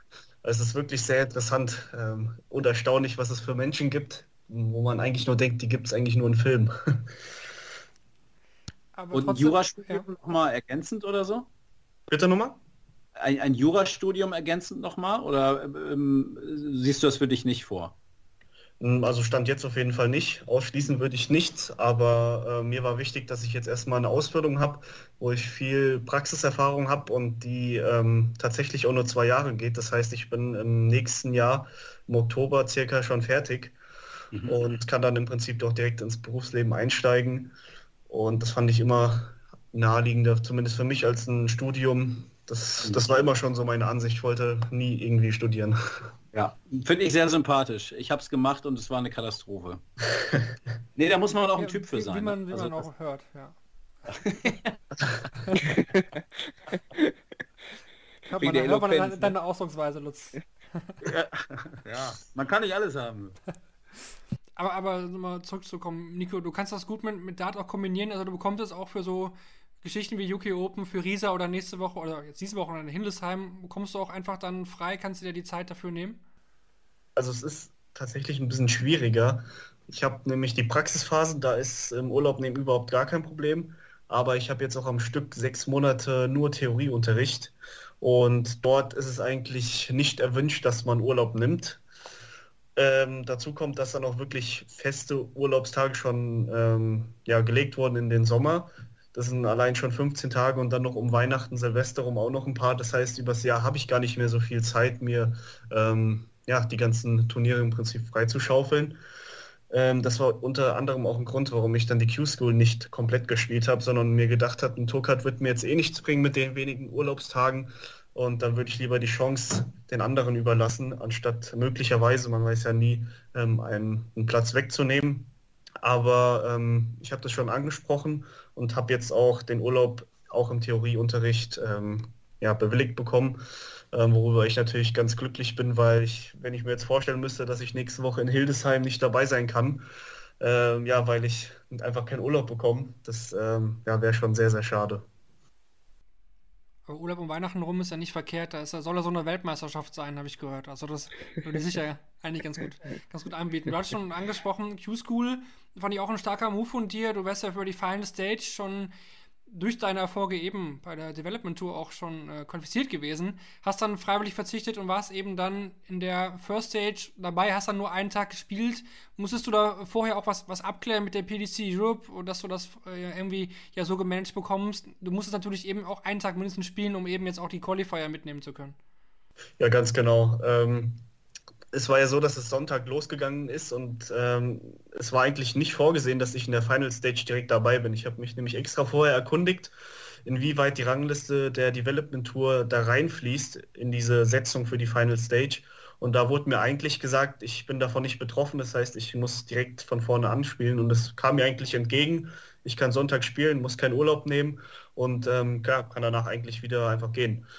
Dann aber, ich glaube, das waren drei oder vier Tage vorher, war ich auf einmal dann doch für die Final Stage gesetzt, die mittwochs beginnt. Und dann, ähm, ja, ist eine kleine Panik in mir ausgebrochen, weil unter der Woche mal jetzt so drei, vier Tage vorher dann noch Urlaub zu bekommen für einen Tag, der eigentlich dann verschwendet ist. Ähm, das war ein bisschen schwierig. Und dann habe ich das mit der PDC so geklärt, dass ich dann halt im Prinzip darauf verzichte, nur den ersten Tag spiele, aber auch mit dem ähm, ja, Hintergedanken, dass ich, falls ich mich halt für diesen oder durch diesen ersten Tag für die Final Stage qualifiziere, dann aber auch nicht teilnehmen darf. Wahnsinn. Also das ist äh, wieder eine unglaubliche Geschichte, finde ich, wie, wie sowas sein kann. Also ähm, weißt du, wo der Fehler lag? Also war es einfach menschliches Versagen, dass da einfach jemand eine falsche Information hatte oder sind da dann wieder die Regularien kurzfristig ja, geändert worden? Genau. War, doch, war doch die PDC, das die erst gesagt hatte, nur Top 4. 8 oder ja. so, ne? 4 und 8 war das. Genau, also aber die PDC UK, wegen UK und oder? EU. Aber so kurzfristig? Ja, ja, ja, das war ganz kurz. Erst wurde nur gesagt, Top 4 jeweils EU äh, Development Tour Challenge Tour und dann wurde es auf die Top 8 auch erweitert. Und deswegen. Ja, aber ne? es ist, ist wieder ein schönes Beispiel. Also ich finde, wenn man sowas liest, denkt man sich, ja, okay, haben sie jetzt geändert. Aber wenn man dann die Geschichte dahinter hört, ne, also was das auch für einzelne Leute bedeutet und äh, wie, wie da die Rahmenbedingungen geschaffen werden, was, was da alles für teilweise auch für Opfer gebracht werden müssen. Und dann kriegt man da dann nochmal wieder so ein, so Knüppel zwischen die Beine und muss dann wieder umplanen oder ja, ist, das ist natürlich mega ätzend. Zum ersten Mal, glaube ich, der, der breiten Datenmasse ins Auge gestochen bist du bei der Super League 2021. Bist da direkt in die Playoffs eingezogen. Ich erinnere mich an eine super spannende Entscheidung zwischen dir und René Adams um ein Leck also ich erinnere mich auch noch an die Bilder, vielleicht ihr auch auf Sport 1 damals. Da ging es wirklich um, um einen Leck. Du bist dann eben weitergekommen in die Playoffs. Gut, dann gegen Martin Schinter da auch klar verloren. Aber ich denke mal, Playoffs waren für dich damals schon, also was heißt damals, vor einem Jahr, ein super, super Ergebnis, oder? Wahrscheinlich hast du da, oder hast du da selbst mit gerechnet? Nimm es mal mit. Ja, also es ging ja schon damit los, dass der Philipp Prisensky, ich spreche den Namen immer falsch aus, äh, von der PDC mich nach der Q-School angerufen hatte und als ich seinen Namen ja gesehen habe bei der Anrufliste, da dachte ich erst, ich hätte vielleicht im Hotel irgendwas vergessen oder verloren oder was auch immer. Aber er hat mich dann halt für die Super League eingeladen und dann äh, war ich erstmal natürlich überwältigt, sehr glücklich und habe dann ja versucht einfach noch den Monat, den ich glaube ich hatte, ja mein Training nochmal zu erhöhen. Und als ich dann erfahren habe, dass eine Gruppe gespielt wird, wo ich glaube von sechs Leuten die ersten vier weiterkommen und dann noch fest in der Super League drin sind, war für mich eigentlich klar, dass das mein, ja, mein Ziel sein muss. Und als ich das geschafft habe, äh, ja, habe ich mir einfach gesagt, komm, genieß es, lass es laufen und guck, wie weit es geht. Aber ich habe jetzt nicht sofort an die Playoffs gedacht, mir aber ist tatsächlich auch zugetraut. Und ja, wie du schon gesagt hast, das war natürlich am Ende sehr, sehr knapp. Ähm, da bin ich aber auch selber schuld. Denn ich habe ja auch gegen den René, habe ich ja 4-0 geführt und habe das noch 6-5 verloren. Und dementsprechend hätte ich mich jetzt auch nicht beschweren hätten können, ähm, ja, wenn René dann noch das zweite Leck holt gegen Lukas und dann ähm, in die Playoffs einzieht. Und ja, aber ich habe es genossen und ich freue mich, ähm, wenn es dann auch dieses Jahr wieder losgeht mit der Super League. Ich glaub, das war eine geile Super League letztes Jahr. Oh ja. Also Merke ich jetzt auch gerade wieder, wo, ne, wo ihr so drüber erzählt, äh, kommen die Bilder nochmal hoch. Es war echt von vorne bis hinten echt sehr, sehr geil zu gucken. Ich glaube, Kevin würde jetzt fragen an der Stelle, hast du schon Infos für die Super League dieses Jahr? Wir haben bisher jeden gefragt, aber, Hat's auf den Lippen. aber irgendwie gibt es da noch keine, oder? Wurde an dich schon irgendwas herangetragen? Ja, kleine Insider-Information. Und zwar soll es wahrscheinlich, keine Garantie, aber es soll wahrscheinlich im November stattfinden und im gleichen Modus wie letztes Jahr. Ah, das ist doch mal eine super interessante Wow. Insider-Info. Ja, damit kann man arbeiten, oder, Lutz? Moritz? Super. Finde ich Wusste geil. ich ja, also das hatte ich noch gar nicht gehört mit dem späteren Zeitpunkt. Äh, ja, also ich geil. ich würde es auch ganz cool finden, weil dann zu dem Zeitpunkt wahrscheinlich einige Deutsche schon bei der WM dabei sind, wie vielleicht Martin Schindler oder Florian Hempel ähm, und dann die Chance den anderen nicht wegnehmen. ist immer ein Punkt. Und auch, ich glaube jetzt, dadurch, dass die European Tour wieder anläuft, hat die PDC Europe jetzt endlich über das Jahr gut was zu tun, ein paar Events zu organisieren.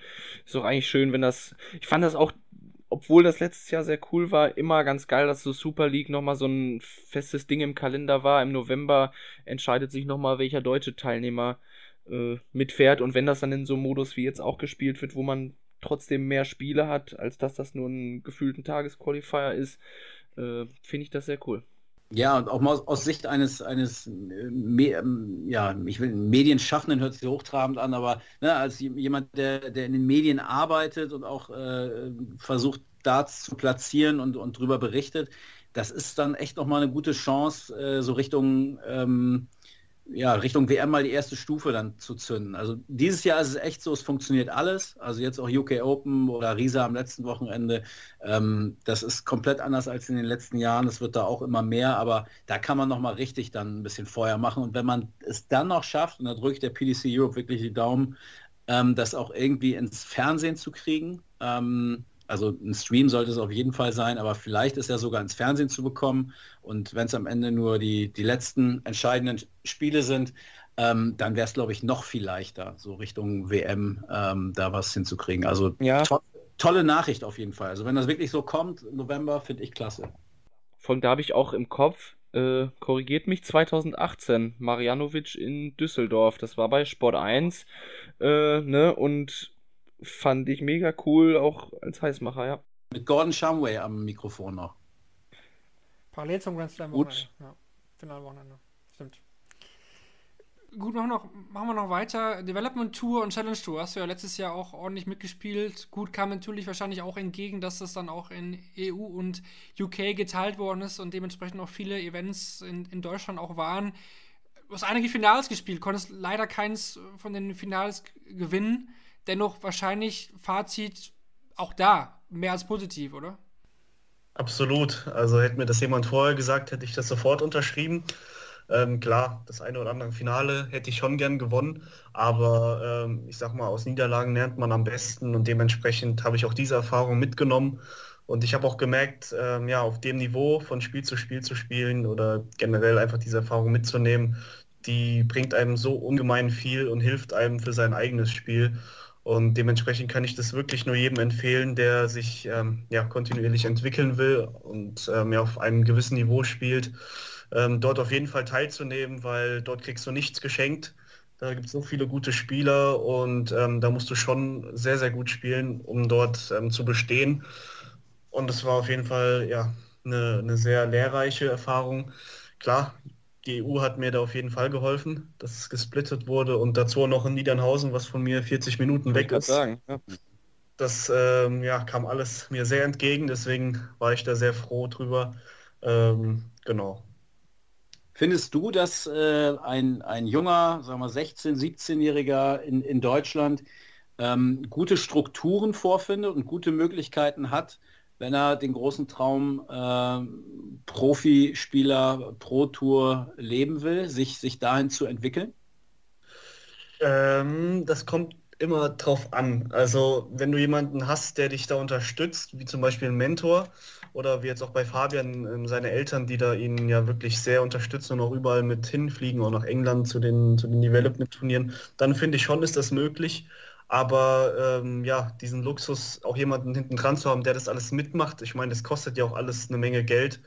ähm, das ist halt nicht so einfach. Dementsprechend, ähm, ja, ist schwierig zu sagen. Oder ich frage mal anders, dann kann man es vielleicht ein bisschen eingrenzen oder auf Deutschland beschränken. Wenn du dir es aussuchen könntest, was würdest du dir in, in Deutschland wünschen? Gibt es irgendein Turnierformat, was fehlt? Muss vom Verband irgendwas anders sein? Sind die Entfernungen zu groß? Also ich finde, du bist jetzt jemand, der sehr gut an, an dieser Schwelle einfach ist und äh, die letzten Jahre halt auch im, im, Jugendbereich schon gespielt hat und jetzt aber ja mit 21 Jahren auch schon mal äh, auf der Insel warst und, und da gespielt hast, die Development Tour kennst, jetzt auch bei den UK Open gespielt hast. Ähm, ist, ist der Schritt zu groß dahin für jemand aus Deutschland? Ähm, und was, was könnte man hier machen? Ähm, wen siehst du deiner Pflicht? PDC Europe, DDV oder ist es eigentlich ganz gut so, wie es ist? Also ich finde, man sollte das Step by Step das Ganze angehen. Ähm, so war es ja bei mir auch. Ich habe erstmal hier in Rheinland-Pfalz im Verband mit den Jugendturnieren angefangen und habe dann mich wirklich auch Step für Step dann zu den DDV-Turnieren bei der Jugend ähm, weiterentwickelt und dort meine Erfahrungen sammeln können. Und dann war im Prinzip der nächste Schritt schon die PDC Europe für die Development Tour. Ich finde das eigentlich eine ganz gute Struktur, nur sollte ja die ganzen Jugendturniere vielleicht noch ein bisschen ausgeweitet werden, weil ähm, es ist auch nicht immer ihm zuzumuten, ein Schüler, der am Montag wieder Unterricht hat, dann ja noch sonntags ähm, Jugendturnier in Flensburg spielt, wenn er irgendwo unten aus Rheinland-Pfalz kommt. Mhm. Ähm, das war nämlich bei mir zum Beispiel auch der Fall damals. Ähm, dass, dass man das vielleicht auch ein bisschen eingrenzen kann und die ja ein bisschen orientierter an, an dem Wohnsitz machen kann. Zum Beispiel Niederhausen, ne? Zum Beispiel. ja, das ist, aber ansonsten finde ich es eigentlich ganz gut. Man sollte das halt erstmal im Verband versuchen, in seinem eigenen, da ist man ja so oder so im Umkreis, hat da keine weiten Wege und kann dann einfach schauen, wie es da läuft. Und dann ab einem gewissen Punkt, wenn man merkt, okay, jetzt könnte vielleicht der nächste Step kommen, dass man dann halt ähm, ja, einfach zu diesen DDV-Turnieren fährt und mhm. sich mit den besten Jugendspielern Deutschlands einfach misst Mhm. Und wenn einem diese Erfahrung schon genügt und man noch eine Schippe drauflegen will, dann wäre eigentlich auch direkt schon die Development Tour der nächste Schritt. Wobei ähm, da natürlich auch jetzt wieder mit den ganzen Engländern das ähm, natürlich noch ein bisschen schwieriger wird. Ja, ich finde, das haben wir letzte Woche mit, mit Fabian noch drüber gesprochen. Also das ist schon krass, das, das Niveau auch in der Breite, ne, was da, was da gespielt hat. Wie viele das sind, die einfach verdammt gut Dart spielen können. Auf jeden Fall. Also das, da sieht man einfach nochmal diesen Unterschied zwischen den Engländern und ähm, ja, uns Deutschen, aber auch den Niederländern. Mhm. Klar, es sind vereinzelt gute Spieler da, aber ja, einfach diese breite Masse, die ist dort einfach äh, extrem gut und breit aufgestellt. Ja. Kommen wir nochmal zu Risa. Da sind wir jetzt in der jüngsten Vergangenheit, gar nicht so lange her. Du hast dich an diesem Qualifier-Tag, wo ja drei Qualifier ausgetragen worden sind für die Host Nation Qualifier, also für die European Tour Events in Deutschland zweimal qualifizieren können, jetzt eben für Riesa und für Hildesheim für die German Darts Championship am Wochenende. Wurde es dann gegen Jermaine Watimena gelost und ich habe das Spiel gesehen am Freitag Nachmittag und dachte, wow, also er hat mich mega abgeholt, mega überzeugt vom, vom Scoring, also lange Zeit auch über 100. Da gewinnt dieses Spiel, Watimena ist am Ende ja echt wirklich gut geworden und dasselbe kann man auch über Brandon Dolan in Runde 2 sagen. Ne? Da warst du auch lange Zeit vorne, Dolan ist am Ende wieder richtig aufgewacht und hast auch das noch gewonnen und wurdest dann belohnt mit einem Spiel gegen Peter Wright, die neue Nummer 1 der Welt, die du im Scoring, ja, ich würde nicht sagen dominiert, aber auf jeden Fall mehr als mitgehalten hast. Dazu dann, wie du auch in dem Interview erwähnt hattest, für deine verstorbene Oma gespielt. Das Wochenende muss doch mega emotional für dich gewesen sein. Auf jeden Fall. Das war äh, ein Wochenende, was ich nicht so schnell vergessen werde. Ich habe das tatsächlich schon zwei Wochen ungefähr vor, der, vor dem Qualiturnier in Riesa, habe ich schon zu mehreren Leuten bei mir hier in der Nähe gesagt, ich habe irgendwie ein richtig gutes Gefühl und so ein Gefühl hatte ich vorher noch nicht. Klar, ich habe es mir immer mal zugetraut, auch eine Quali zu packen, aber irgendwie, das ist anders als sonst. Und es war auch das erste Mal seit Ewigkeiten, dass ich vor einem Qualiturnier nicht schlafen konnte, weil ich so positiv aufgeregt war.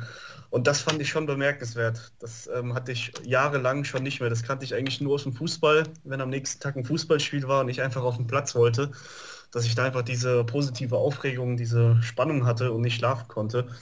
Und ähm, dass es mich dann im Prinzip auch noch mit der Quali bestätigt hat und es geklappt hat, das äh, das war schon echt erstaunlich und hat mich super gefreut. Äh, geht natürlich auch ein, ein, Traum in Erfüllung, einfach mal auf so einer großen Bühne spielen zu können.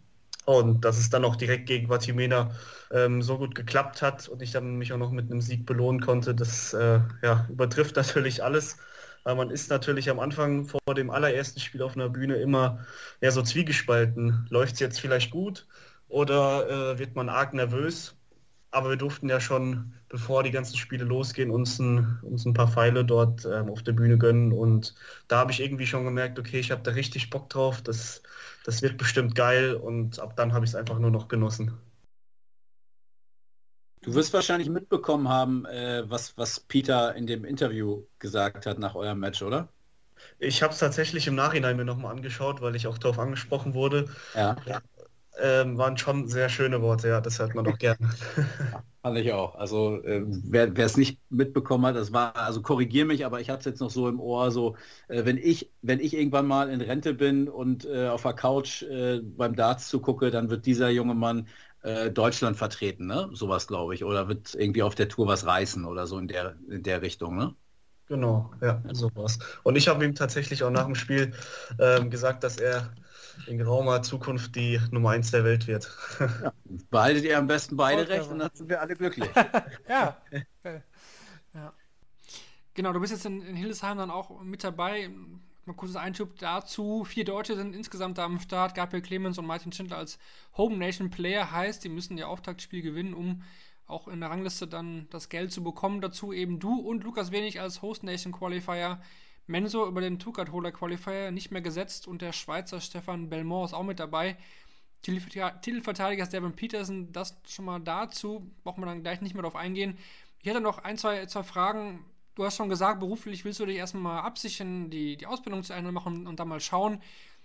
Trotzdem fragt man ja immer so, das machen Journalisten ja auch immer, was sind so die Ziele in, in naher und, und weiter Zukunft? Also ist es schon da der Traum, Two-Card-Holder zu sein?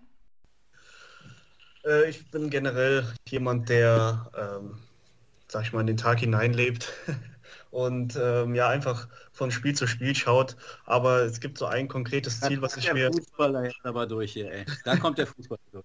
Eindeutig. Ja, genau, genau.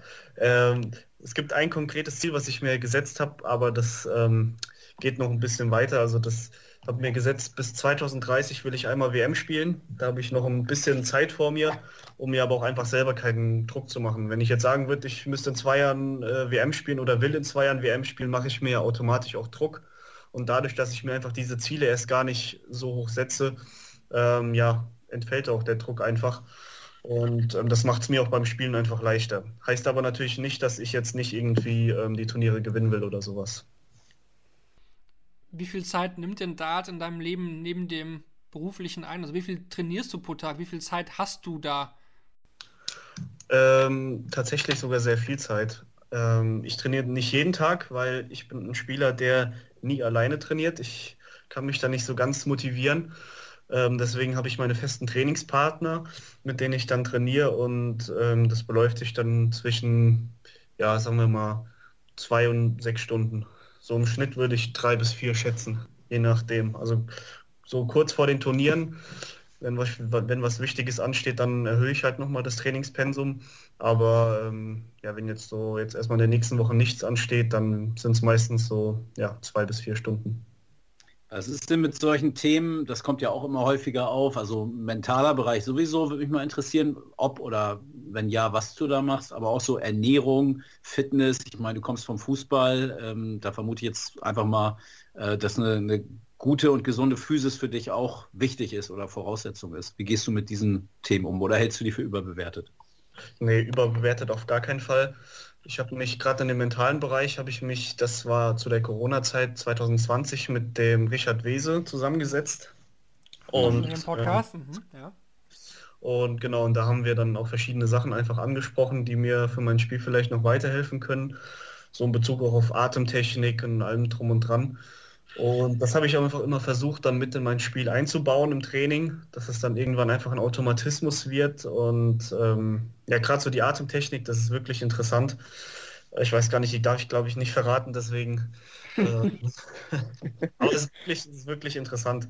Und das hilft ungemein, einfach auch die Gedanken ja zu unterdrücken. Und ja, ansonsten Fitness ist natürlich auch wichtig. Joggen gehen ist da natürlich ein guter Punkt, auch wenn man sich da manchmal auch ein bisschen quälen muss. Und zu der Ernährung ähm, ist genauso wichtig, klar, auch wenn ich das ähm, ja, ungesunde Essen auch ganz gern habe. Aber ähm, es ist natürlich ein wichtiger Punkt, das sieht man auch gerade bei Gervin Price oder wie auch vorhin angesprochen, Keen Barry, ähm, dass das auch einfach für die Ausdauer auf lange Sicht ähm, ja auch einfach vom Vorteil ist. Gerade jetzt bei so, wenn ich das jetzt mit, mit Challenge Tour vergleiche, den ganzen Tag spielen, das geht ja wirklich morgens um 10, 11 Uhr los und dann werden halt auch zwei Turniere gespielt und dann bist du halt mal bis, bis 18 Uhr oder so an Bord, mhm. je nachdem, wie weit man kommt. Ähm, da merkst du hinten raus schon, welcher Spieler ist vielleicht körperlich fitter, der das dann auch den ganzen Tag durchziehen kann, aber auch mental, ähm, wenn du da wirklich jedes Spiel voll konzentriert sein musst, dann hast du zwischendrin fünf Minuten Pause und musst dann wieder volle Konzentration lassen. Ähm, auch nach wirklich eng, eng Spielen, die wirklich auf einem hohen Niveau sind, wo du dich vielleicht noch mal ein bisschen mehr anstrengen musst das ist schon äh, nicht so einfach. Und da sieht man, finde ich, auch, dass sich dann letztendlich die, die guten, richtig guten Spieler dann ähm, durchsetzen. Mhm. Wie lebst du denn? Also äh, bei deinen Eltern alleine? Hast du eine Partnerin oder einen Partner? Oder wie, wie muss man sich das vorstellen? Was für ein Umfeld bist du da? Äh, ich wohne tatsächlich bei meinen Eltern noch. Mhm. Ich würde zwar ausziehen, gerne. Äh, das hat jetzt aber nichts mit dem Verhältnis zu tun. Ich habe ein super Verhältnis mit meinen Eltern, aber ähm, ich sehe es jetzt einfach nicht als nötig, während der Ausbildung da auszuziehen. Mhm. Ich finde, ich kann jetzt noch das Geld, was ich da jetzt in der Ausbildung bekomme, auch ja, einfach zur Seite legen und sparen. Und ähm, nach der Ausbildung will ich dann auf jeden Fall ausziehen. Und ja, dann habe ich auch ein bisschen mehr Zeit noch zum Training. Mhm. Ja, genau, eine, eine, eine, Standardfrage, so ist es. Richtig. Äh, hätte ich noch, falls äh, Lutz oder Moritz nicht noch was haben. Also wir fragen immer nach Idolen, nach möglichen äh, ja, Role Models. Hast du da einen, den du bewunderst oder wenn du sagst, okay, das ist so ein, so ein kleines Vorbild von mir. Viele nennen da zum Beispiel Raymond van Barneveld, was den Wurfstil angeht. Wie sieht es da bei dir aus? Da gibt es eine ganz klare Antwort. Kann man auch ein bisschen an meinem Barrel vielleicht erkennen. Und zwar ist es Jelle Klaassen. Der war nämlich der allererste, der mich gecatcht hat, als ich die allererste WM geguckt habe. Das war noch damals gegen, ähm, gegen Taylor, wo er da gespielt hat. Das hat mich von Anfang an einfach voll begeistert und ähm, es ist mir mittlerweile auch egal. Also egal ist es mir nicht, aber ich sag mal so, auch wenn er jetzt keine Tourcard hat und auch wenn er jetzt aufhört mit Dart, wird er immer mein, mein Lieblingsspieler bleiben, mein Idol. Und er hat mir wirklich ja, viel geholfen. Jetzt, ich habe jetzt nicht mit ihm geredet oder so, aber einfach von seiner Art her habe ich viel mitgenommen. Mhm. Also leider auch nicht getroffen jetzt am Wochenende, war ja auch da als Qualifier vor Ort. Leider nicht. Es war wie gesagt ein riesiges Durcheinander und ähm, da war es schwer, den einen oder anderen Spieler mal zu treffen. Aber ich habe mich mit äh, Roby John Rodriguez und Kim Halbrechts beispielsweise unterhalten ähm, und ein bisschen mit Dimitri Vandenberg. Wobei er ja mit seinem roten Poloshirt eigentlich ganz gut zu erkennen gewesen wäre, ne? Ja, das auf jeden Fall. Aber wie gesagt, das, da bist du auf der Mainstage und da läufst du erstmal 10, 15 Minuten in die anderen Räume da. Und wenn vielleicht ein Spieler gerade verloren hat, ähm, kennt man bestimmt, dass man enttäuscht ist und einfach nur weg will oder erstmal seine Ruhe braucht. Und da wollte ich jetzt ähm, so oder so nicht ihn irgendwie jetzt stören, sondern er soll sich auf sein Spiel fokussieren, konzentrieren und einfach auch ähm, genießen, weil ja, er hat ja keine Tourcard mehr, hat sich über den äh, Rallyes Qualifier qualifiziert und ähm, hat auch gar nicht so schlecht gespielt. Nee, fand ich auch. Und äh, deswegen hatte ich jetzt nochmal das, das Polo-Hemd da erwähnt. Die müssen das ja tragen, ne? Und dieses, dieses rote ähm, Rileys-Shirt. Ähm, das ist, ich glaube, für so jemanden muss sich das so ein bisschen auch wie eine Strafe anfühlen. Ich glaube, das ist nicht so leicht, morgens vorm Spiegel zu stehen, sich das Ding anzuziehen und zu wissen, alle kennen meine Vita und jetzt komme ich hier als, als Amateur quasi, darf ich hier nochmal mitspielen. Und ich fand auch, also es, ich gucke ihn auch sehr gerne. Ich finde, das sieht ziemlich geil aus. Äh, guten Style, äh, kann man gut gucken. Ähm, und er hat auch eigentlich ganz gut gespielt. Zumindest phasenweise. Ja gut, dann, wenn jetzt Moritz oder Lutz nicht noch eine Frage haben, frage ich einfach mal jetzt so frei. Habt ihr noch eine, eine Frage an Nico? Sonst würde ich quasi fast schon zum allerletzten Part kommen. Du hast noch einen Part. Nein, das ist kein, kein großer Part, nein, das sind nur noch die Trivia natürlich. Ich habe noch, hab noch eine Frage, aber. Ja, bitte. Jetzt, jetzt, ich gucke tatsächlich durch meine Liste durch, ich habe bisher sehr interessiert zugehört, aber ich hatte in irgendeinem, ich weiß nicht, ob das ein Interview richtig war, aufgeschnappt, dass du lange gebraucht hast, so deinen eigenen Wurf zu finden oder beschreib das nochmal vielleicht so, das fällt mir jetzt in meiner Liste noch auf, ähm, wie du da auch so weiter an die arbeitest. Wir haben jetzt so das Drumherum auch viel besprochen, aber vielleicht auch mal da sehr inhaltlich, wie du mit deinem Wurf auch arbeitest, weil du auch noch gar nicht so lange, glaube ich, spielst. Ähm, genau, und zwar habe ich viele, viele Wurfstile ausprobiert. Ähm, Gerade am Anfang, wo das Niveau halt noch nicht so gut ist, verändert man, denke ich mal, relativ viel. Aber dann irgendwann, ähm, das war die Phase, wo ich auch die Daryl Gurney Darts gespielt habe, habe ich mir dann auch versucht, diesen, diesen Aufschwung im Prinzip von ihm abzugucken, mehr oder weniger. Und den habe ich jetzt bis heute behalten, weil ich einfach mit dem ein gutes Gefühl habe. Ich komme ja über, über das Gefühl, also ähnlich wie Michael Smith. Wenn, wenn einfach der erste Dart gut ist, dann kann ich die anspielen, aber wenn der halt nicht gut ist, dann wird es schon ein bisschen schwieriger. Und ähm, ja, den habe ich, wie gesagt, so ein bisschen übernommen, habe dann aber versucht, auch mein eigenes Ding draus zu machen. Und das hat echt ganz gut funktioniert. Und ähm, seitdem ich dann noch mit, mit Richard Wese ja, diese äh, Meetings da hatte, da ähm, hat er mir auch nochmal verdeutlicht, dass dieses ganze Umstellen, das bringt nichts. Du musst dich letztendlich wohlfühlen und einfach bei dir bleiben. Und das habe ich jetzt schon über drei Jahre bestimmt ähm, so durchgezogen. Ich spiele die gleichen Schäfte, die gleichen Flights, außer jetzt der Barrel, der jetzt ähm, aber sehr, sehr ähnlich ist, weil das ist jetzt dann noch mein eigener, der bald rauskommt. Ähm, hat sich eigentlich nichts geändert. Und auch wenn es mal nicht läuft, kennt man ja das auch von, von vielen Spielern, die dann irgendwie am, am Setup rumschrauben oder dies und jenes verändern. Und ich bin da einfach der Meinung, dass das einfach ein mentales Problem ist und man es nicht immer auf irgendwas anderes schieben sollte, Ausreden suchen sollte. Und ähm, genau, so war das auch beim Wurf. Hat gut funktioniert und ähm, ja, ich habe seitdem nichts mehr geändert, zumindest nicht bewusst. Ich denke mal, das sieht man auch immer wieder auch bei den Profis, dass da vielleicht minimale Änderungen einfach so mit der Zeit kommen, die man aber jetzt unterbewusst macht. Ich hätte auch noch eine Frage und äh, die geht äh, um, um deinen Namen. Ich bin mir gerade nicht sicher, ob, ob ich es irgendwo gesehen habe oder ob du es auf dem Shirt sogar hast oder ob das Philipp war, der dich so in Riese angekündigt hat. Da war irgendwas mal mit Mensa Bub, meine ich. Genau. Ähm, steht bei dir hinten drauf, glaube ich. Ne? Jetzt sehe ich es doch vor mir, glaube ich oder? Ja, ja, genau, steht hinten drauf. Ist das auch dein, dein Nickname? Und ähm, meine Beobachtung ist, dass jüngere Spieler sich schwer damit tun, sich jetzt irgend so einen, in Anführungsstrichen, blöden Namen äh, äh geben zu müssen ähm, und es immer mehr ähm, von ihnen auch sein lassen. Ja, also ich tue mich da auch sehr schwer, muss ich sagen. Ähm, ich fand den nur am naheliegendsten, weil ich in Mainz geboren wurde, ich habe in Mainz gewohnt und ich bin ein riesen Mainz 05 Fan, fühle mich mhm. der Stadt einfach zugehörig und ähm, ja, ich bin wasch echter Mainzer Bub und deswegen dachte ich mir, bleibe ich mir treu und nehme den erstmal, aber so über Spitznamen an sich habe ich jetzt auch noch nicht wirklich nachgedacht. Es muss dann letztendlich auch mir gefallen und äh, da war jetzt noch kein wirklicher dabei. Glaubst du, das noch als Anschlussfrage, glaubst du, dass das vielleicht in ein paar Jahren vorbei ist und dass man so zurückblicken wird und weißt du noch hier, Phil the Power Taylor, was für Blödsinn und der hat sich so genannt und so, also dass irgendwann wie in anderen Sportarten auch einfach Nico Springer gegen Gary Anderson spielt äh, und nicht äh, The Magician gegen den Warrior oder sowas? Ich glaube nicht, dass sich das ändern wird. Ich glaube, das, das gehört einfach zum Dart dazu und das wird auch in den nächsten Jahren ein Bestandteil sein. Okay.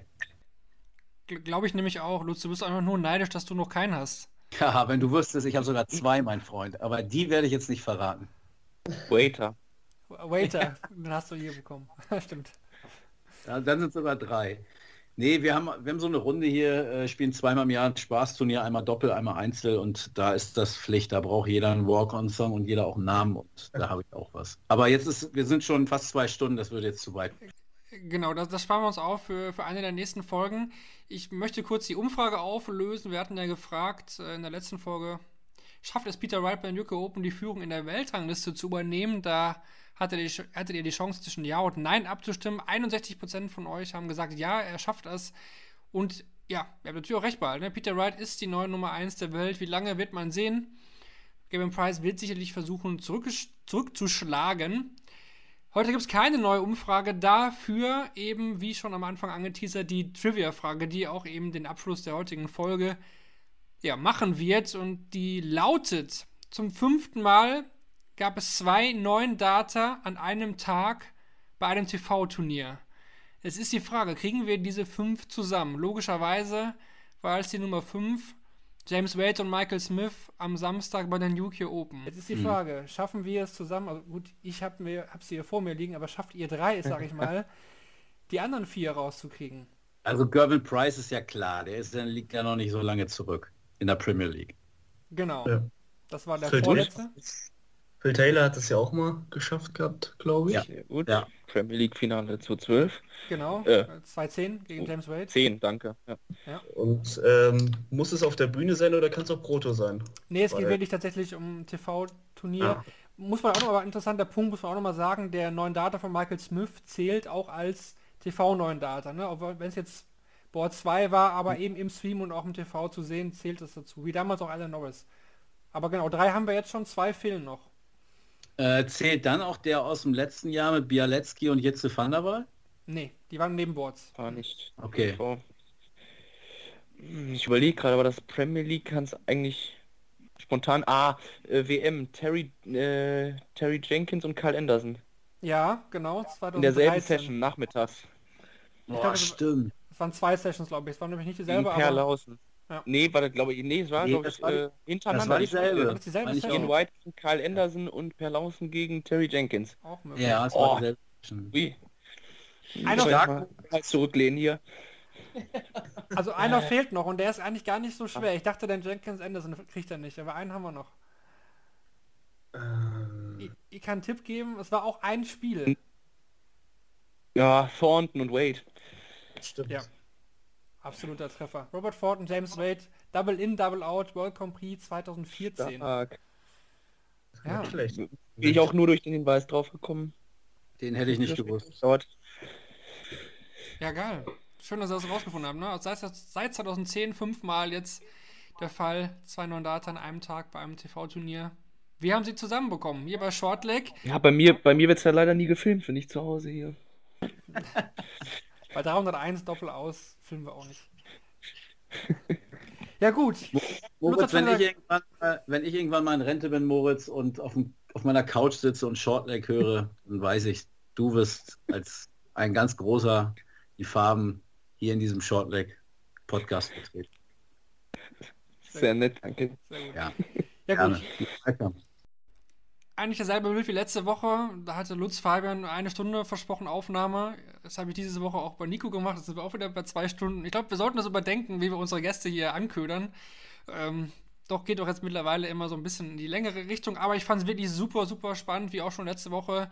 Wir haben tolle Insights bekommen, viel über dich auch erfahren. Nico, ich hoffe auch, dass äh, ja, die User und Userinnen, die Zuhörer, Zuhörerinnen auch ja, dich ein bisschen besser kennengelernt haben. Wir wünschen natürlich alles Gute, vor allen Dingen erstmal jetzt für Hildesheim, für die nächsten Wochen, aber auch erstmal hauptsächlich vielen Dank, dass du dir die Zeit genommen hast hier bei uns. Ich habe zu danken. Es hat mir Spaß gemacht und äh, gerne wieder. Ja, absolut. Gerne wieder. Auch aus unserer Sicht definitiv der Fall. Dann bleibt mir nur noch, ja, mich zu bedanken fürs Zuhören an die User und Userinnen für diese neue Folge Shortleg. Die nächste Folge müssen wir mal schauen. Es ist im April ja so, dass da gar nicht so viel ja, an großen TV-Turnieren läuft. Gut, wir haben die European Tour jetzt in Hildesheim, dann haben wir ein bisschen Women's Series, viel Proto-Action. Ja, ich denke aber trotzdem werden wir uns im April melden, vielleicht auch mit einer Sendung mal außerhalb von so einem ja, sportlichen Thema. Vielleicht nehmen wir uns mal wieder ein extra Thema an. Da finden wir bestimmt nochmal eine interessante Idee. Wir hatten ja schon einige hier. Deswegen bleibt einfach äh, uns treu auf unseren Social Media Kanälen bei daten.de. Vor allem liest die Berichte auch zu den German Darts Championship jetzt. Wie gesagt, Nico Springer, einer von vier Deutschen mit dabei. In dem Sinne, danke fürs Zuhören und bis zum nächsten Mal. Ciao, ciao.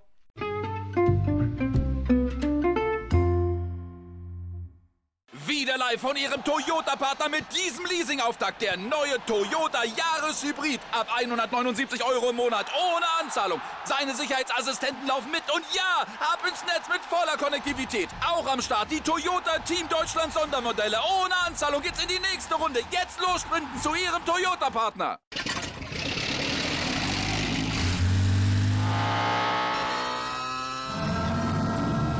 Von 0 auf 100. Aral feiert 100 Jahre mit über 100.000 Gewinnen. Zum Beispiel ein Jahr frei tanken. Jetzt ein Dankeschön, rubbellos zu jedem Einkauf. Alle Infos auf aral.de. Aral, alles super. Ich habe mich natürlich schockverliebt, weil die war wirklich ganz, ganz klein. So begann die Mensch-Hund-Beziehung zwischen Christina und Tierschutzhund Frieda. Und wie es danach, nach dem ersten Moment der Verliebtheit, so weiterging und welche Klippen es danach zu umschiffen galt, das hört ihr in der neuen Ausgabe von Iswas Dog dem Podcast für harmonische Mensch-Hund-Beziehungen. Ist was, Doc? Mit Malte Asmus. Überall, wo es Podcasts gibt.